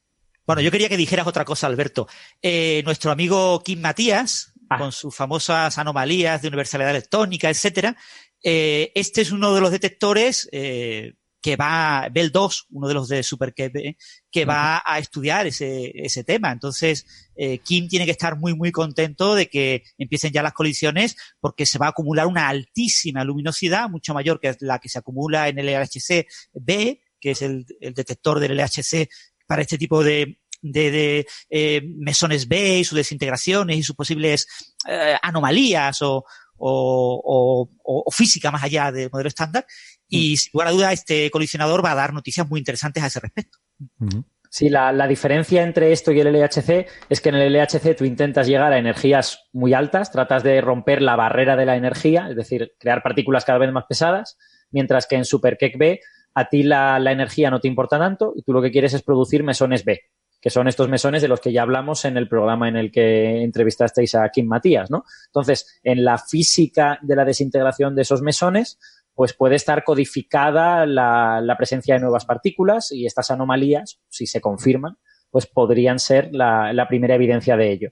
Y en la, la gracia es que Super Keck B no tiene mucha energía, pero sí tiene muchas colisiones por segundo, que es lo que se llama luminosidad. Entonces, en un tiempo razonablemente corto, va a acumular muchos datos sobre esas desintegraciones y va, vamos, en un momento dado supongo que superará a lo que, a los datos que LHCb tiene, que es el experimento que en el, que en el CERN estudia este tipo de física, pero con el LHC que no es tan luminoso. Vale. Bueno, pues. Pero va, va a acumular eso como um, cerca de cientos de veces más, más colisiones. Más colisiones. Uh -huh. Pues valga esto como adelanto entonces, me quedo con que es una versión más pequeñita que el LHC y que va a estar sobre todo enfocado en los mesones B, que además es una cosa que ahora está muy, muy de actualidad, ¿no? Eh, vale, y, y, ya para terminar y aprovechando que ustedes también, otra cosa que les gusta mucho es la estadística, me, me gustaría pedirles ayuda con una cosita, a ver si no me he equivocado yo. Y así terminamos el programa con una nota hablando de fútbol, que llevamos ya eh, varios programas prometiéndolo. Y es la siguiente, me decía eh, el otro día, una de las cosas que han ocurrido esta semana es que el Real Madrid se ha clasificado para la final de la Champions League, me estaba hablando de la Champions Intergaláctica, esto es más modesto, es solamente a, escala de, de, Europa, ni siquiera ya de la Tierra, sino de Europa. Eh, pero mm, aún así hay gente que tiene mucho interés por estas cosas. Y un amigo me decía ayer que es que el Madrid siempre gana las finales, que porque lleva, no, creo que los números son algo así como que lleva ganadas 12 de las 16 finales que ha disputado. Creo que era algo así. Y entonces yo dije, eh, espérate a ver, eso no sabemos si es significativo o no. ¿Es compatible eso con 50%? O sea, con que ganas o pierdes eh, al 50%. Y entonces yo creo, el calculito rápido que hice fue el siguiente, y les quiero preguntar si está bien así. Eh, entiendo que si suponemos... O sea, la cuestión es ver si esto es compatible o no con una probabilidad del 50%. Eh, entonces, para esto sería una distribución binomial. Es como tirar una moneda. Puedes ganar o perder. Eh, la media sería 6, ¿no? De, perdón, 8. De 16 finales ganarías 8. Entonces la gente piensa, eh, si juegas 16 tienes que ganar 8. Si ganas más de 8 es que quiere decir que hay algo que, que hace o que eres muy bueno, que se te da muy bien la final o lo que sea. Pero claro, eh, eso es cuando tienes mucho, mucha estadística. Cuando los números son pequeños hay que tener un poquito de cuidado. Entonces lo que habría que hacer sería, entiendo, calcular la, eh, la sigma, ¿no? El, la, la, varianza de la distribución, que entiendo que para este caso sería la raíz de 16 por 0,5 por 0,5, o sea, por la probabilidad de que te, te, salga este resultado, que es del 50%, ¿no? Es la probabilidad que estamos intentando medir. O sea que me sale que sigma es raíz de 4, que sería sigma igual a 2. ¿Vale? O sea que lo normal sería que ganes 8 finales más menos 2 uh -huh. que ya nos pondrían 10. Si has ganado 12, quiere decir que estás a nivel de 2 sigma, ¿es correcto? Exacto. Vale. Uh -huh. O sea que el hecho de decir, mmm, vamos, que está un poco ahí al límite, ¿no? 2 sigma, mmm, hombre, es casi ya... En física de partículas no se podría asegurar que al Madrid se le dan bien las, fi las, las finales, ¿verdad? Para, para afirmar eso tendríamos que llegar a a 5 sigmas por lo menos o algo así, ¿no? Pero en física de partículas eso sería sería nada, pero en ciencias sociales 2 sigmas, por ejemplo, puede ser un resultado muy aceptable, sí, sí. En astrofísica es un valor P del 0,05, o sea, 0.05 del 5%. Uh -huh. El, es una probabilidad mayor del, del 95% de que de que no sea válida la hipótesis nula. Uh -huh. Eso en, en, psicología se ha estado usando durante mucho tiempo, incluso en biología, en muchas ciencias sociales. Uh -huh. Bueno, eh, entonces, ¿ustedes qué opinan? ¿Que no se puede descartar del todo que sea una fluctuación estadística o creen que... Como... Yo, yo, es que yo, yo, estoy sesgado porque yo es que soy del Madrid, eh, todo el mundo tiene defectos, entonces yo quiero creer que es porque se nos dan muy bien las finales. Sabes que acabas sí. de perder la mitad de tus fans. ¿Qué se le va a hacer? Es que quiero decir, si, si creían que éramos seres de luz, pues, pues no. y, con, y con, eh, perdonar mi ignorancia, ¿y, con, ya se sabe contra quién juega el Madrid o? Sí, sí es contra el Liverpool, contra ah, el, Liverpool. sí, sí. El, el, Liverpool que ganaron, ganaron ayer y se clasificaron. Bueno, perdieron, pero se clasificaron. Vale, entonces ese era un mito estadístico que quería, o sea, yo, yo quería traer no solo por el tema del fútbol, sino por aprovecharlo para meter estadística por medio. ¿no? O sea, que hay que tener cuidado con los números porque puede ser que aunque hayas ganado más, más de la mitad, a lo mejor es casualidad. O sea, en este caso yo diría que está un poco al límite, dos sigma. En astrofísica no diríamos, necesitaríamos tres sigma para poder afirmar que realmente ganas más de la mitad. O sea, que estaría ahí al nivel de tal. Y luego sí. otro, otro mito es otra cosa también que se oye. Dice, hombre, eh, cuando has ganado 12 de 16, has ganado muchas, lo normal es que la próxima la pierdas. Mm, claro, es que el futuro no depende del pasado en este caso, ¿no? La, Claro. la- la probabilidad no depende. Otra cosa se suele ver mucho en baloncesto también. Hombre, este jugador eh, tiene un porcentaje de 90% de tiros libres. Falló el primero, luego el segundo lo va a meter, no va a fallar dos seguidos. No, Sí. es que son, son independientes, ¿no? No tienen que. Sea, Claro, que- Sí, incluso, puede ser más, incluso puede ser más complejo, ¿no? El jugador Sí. se pone nervioso porque falla el Bueno. primero y también falla el segundo. Claro, pero ya intervienen otros factores, no solo el meramente probabilístico, ¿no? Sí, aquí la, la estadística rigurosa es muy compleja porque, por ejemplo, las últimas eh, Copas de esta de Europa las ha ganado el Madrid, ¿no? Las dos últimas o algo así. Sí, la- Entonces, eh, digamos que, que el equipo de los últimos años debe ser muy parecido al de este año. Entonces hay correlaciones. O sea, Mm. es diferente el suceso en el que el equipo hace 10 años que probablemente no tuviera nada que ver con el actual, o sea, era completamente distinto, eh, el entrenador todo distinto, a el equipo de este año con respecto al equipo del año pasado. Ahí tiene que haber muchas correlaciones entonces la- una estadística rigurosa tendría que tener en cuenta que eh, si ganaron el año pasado, el equipo este año prácticamente es el mismo y, y ahí habría que ver también el caso del Liverpool, si, Ya. si eh, ha variado mucho. No sé cómo quedó el año pasado el Liverpool, no tengo ni idea. Mm, No lo sé. Pero bueno, que simplemente por, por ilustrar eso, ¿no? Que simplemente yéndonos a la estadística probabilística frecuentista, que, que no es tan, no es tan simple como decir si juegas 16 tienes que ganar 8 y si no es que hay alguna otra cosa, ¿no? Eh, me parece una buena forma de ilustrar estos conceptos que solemos hablar de, de sigma, de, de que tienes que estar por encima de una cierta para tener una significancia estadística, pues que no basta con que estés por encima del promedio y que tienes que acumular muchos casos para poder realmente de- Mm. poder decir algo con rigor, ¿no? Yo realmente complicado. pensándolo. Sí. No, no. Ha- Hace poco eh, Javier Santaolalla, el, gran el físico gran, también de físico de partículas, gran divulgador, eh, para el periódico Marca quería eh, calcular, para el día pi, para el 14 de marzo, quería calcular el eh, pi utilizando el método Monte Carlo. Coges un, cuadrado, coges un círculo en medio y lanzas números aleatorios. Y decidió tomar como valores aleatorios el tiempo en el que se meten los goles en partidos de fútbol. Anda. Y cogió la estadística de no sé cuántos años y resultaba que aquello no daba pi, pero ni de lejos. Y entonces le costó una barbaridad lograr encontrar eh, datos lo suficientemente no sesgados, eh, porque claro, el tiempo en el que se marca el primer gol, sí es verdad que en algunos partidos se ha marcado muy pronto y en otros muy tarde, pero normalmente está distribuido la mitad del tiempo, ¿no? Y, Hmm. y uno intuye, uno piensa, esto debe ser una distribución uniforme, y no es una distribución uniforme, es una distribución extremadamente no uniforme. Entonces, eh, con una distribución extremadamente uniforme, eh, una estadística tipo método Monte Carlo pensado para una distribución uniforme da un resultado muy malo. No funcionaría, Sí, claro. Pero fíjate, eso O sea, es hasta entendible, ¿no? tan malo de Porque, que no le aparecía ni el 3,14, le aparecía 3,2 o algo así, 3,20 y pico. ya, ya.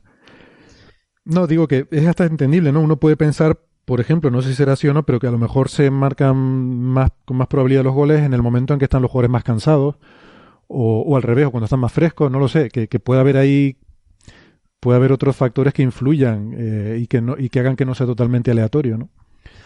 Por ejemplo, hay equipos, equipos concretos que tienden a marcar en los últimos minutos porque llegan frescos a ese momento y el otro equipo está cansado y entonces tienen una ventaja comparativa. Es que Claro. esas cosas suceden. Claro, ese tipo de cosas, sí, sí. Bueno, muy bien, pues nada, hemos hablado hasta de fútbol. Hasta de fútbol. Ahí queda eso. Hemos hablado de fútbol intergaláctico y del de aquí. Y de del de aquí. Exactamente.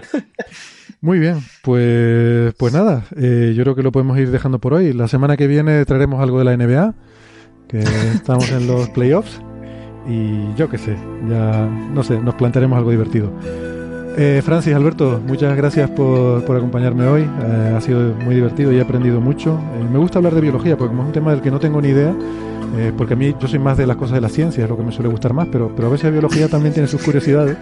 Y me, Pobres biólogos. me lo paso muy bien. Con lo que se esfuerzan para sacar algo de sentido en esta cosa tan complicada. Me lo paso muy bien. Yo no sabía que escriben papers, como decía Francis, en los que no ponen datos ni nada. Tengo que leerme alguno de esos también, a ver. Sí, hay, hay, eh, una cosa muy interesante de la biología que a veces no, los que somos física no lo entendemos bien, es el tema de, de ser el primero en proponer una idea. O sea, tú lo que escribes en el paper es la idea, ¿no? Tú dices, pues después de concluyendo a partir de no sé qué cosa que se ha publicado, Ujú. yo concluyo que esta idea es interesante. Y entonces, si después alguien lo lleva a experimento, eh, tú dices, eh, eh, Te fijaros llevas lo que crédito. Intercat, Dunne y Charpentier dijeron, esto que hemos visto en bacterias, seguro que se puede aplicar en humanos. Y después llega el señor que lo aplica en humanos. No, uno lo aplica en eucariotas, después otro lo aplica en humanos. Ahora patentan ellos. Y ellas dicen, no, no, perdona, pero es que la idea la tuvimos nosotros. En el paper, nosotros pusimos en el paper la idea. Se puede aplicar a humanos. Hmm. Y, y, el otro dice, no, no, es que yo fui el que lo hice. Yo cogí la célula de humano y lo hice. ¿no? Y entonces, ¿quién de los dos ha, tenido, ha inventado la técnica en humano?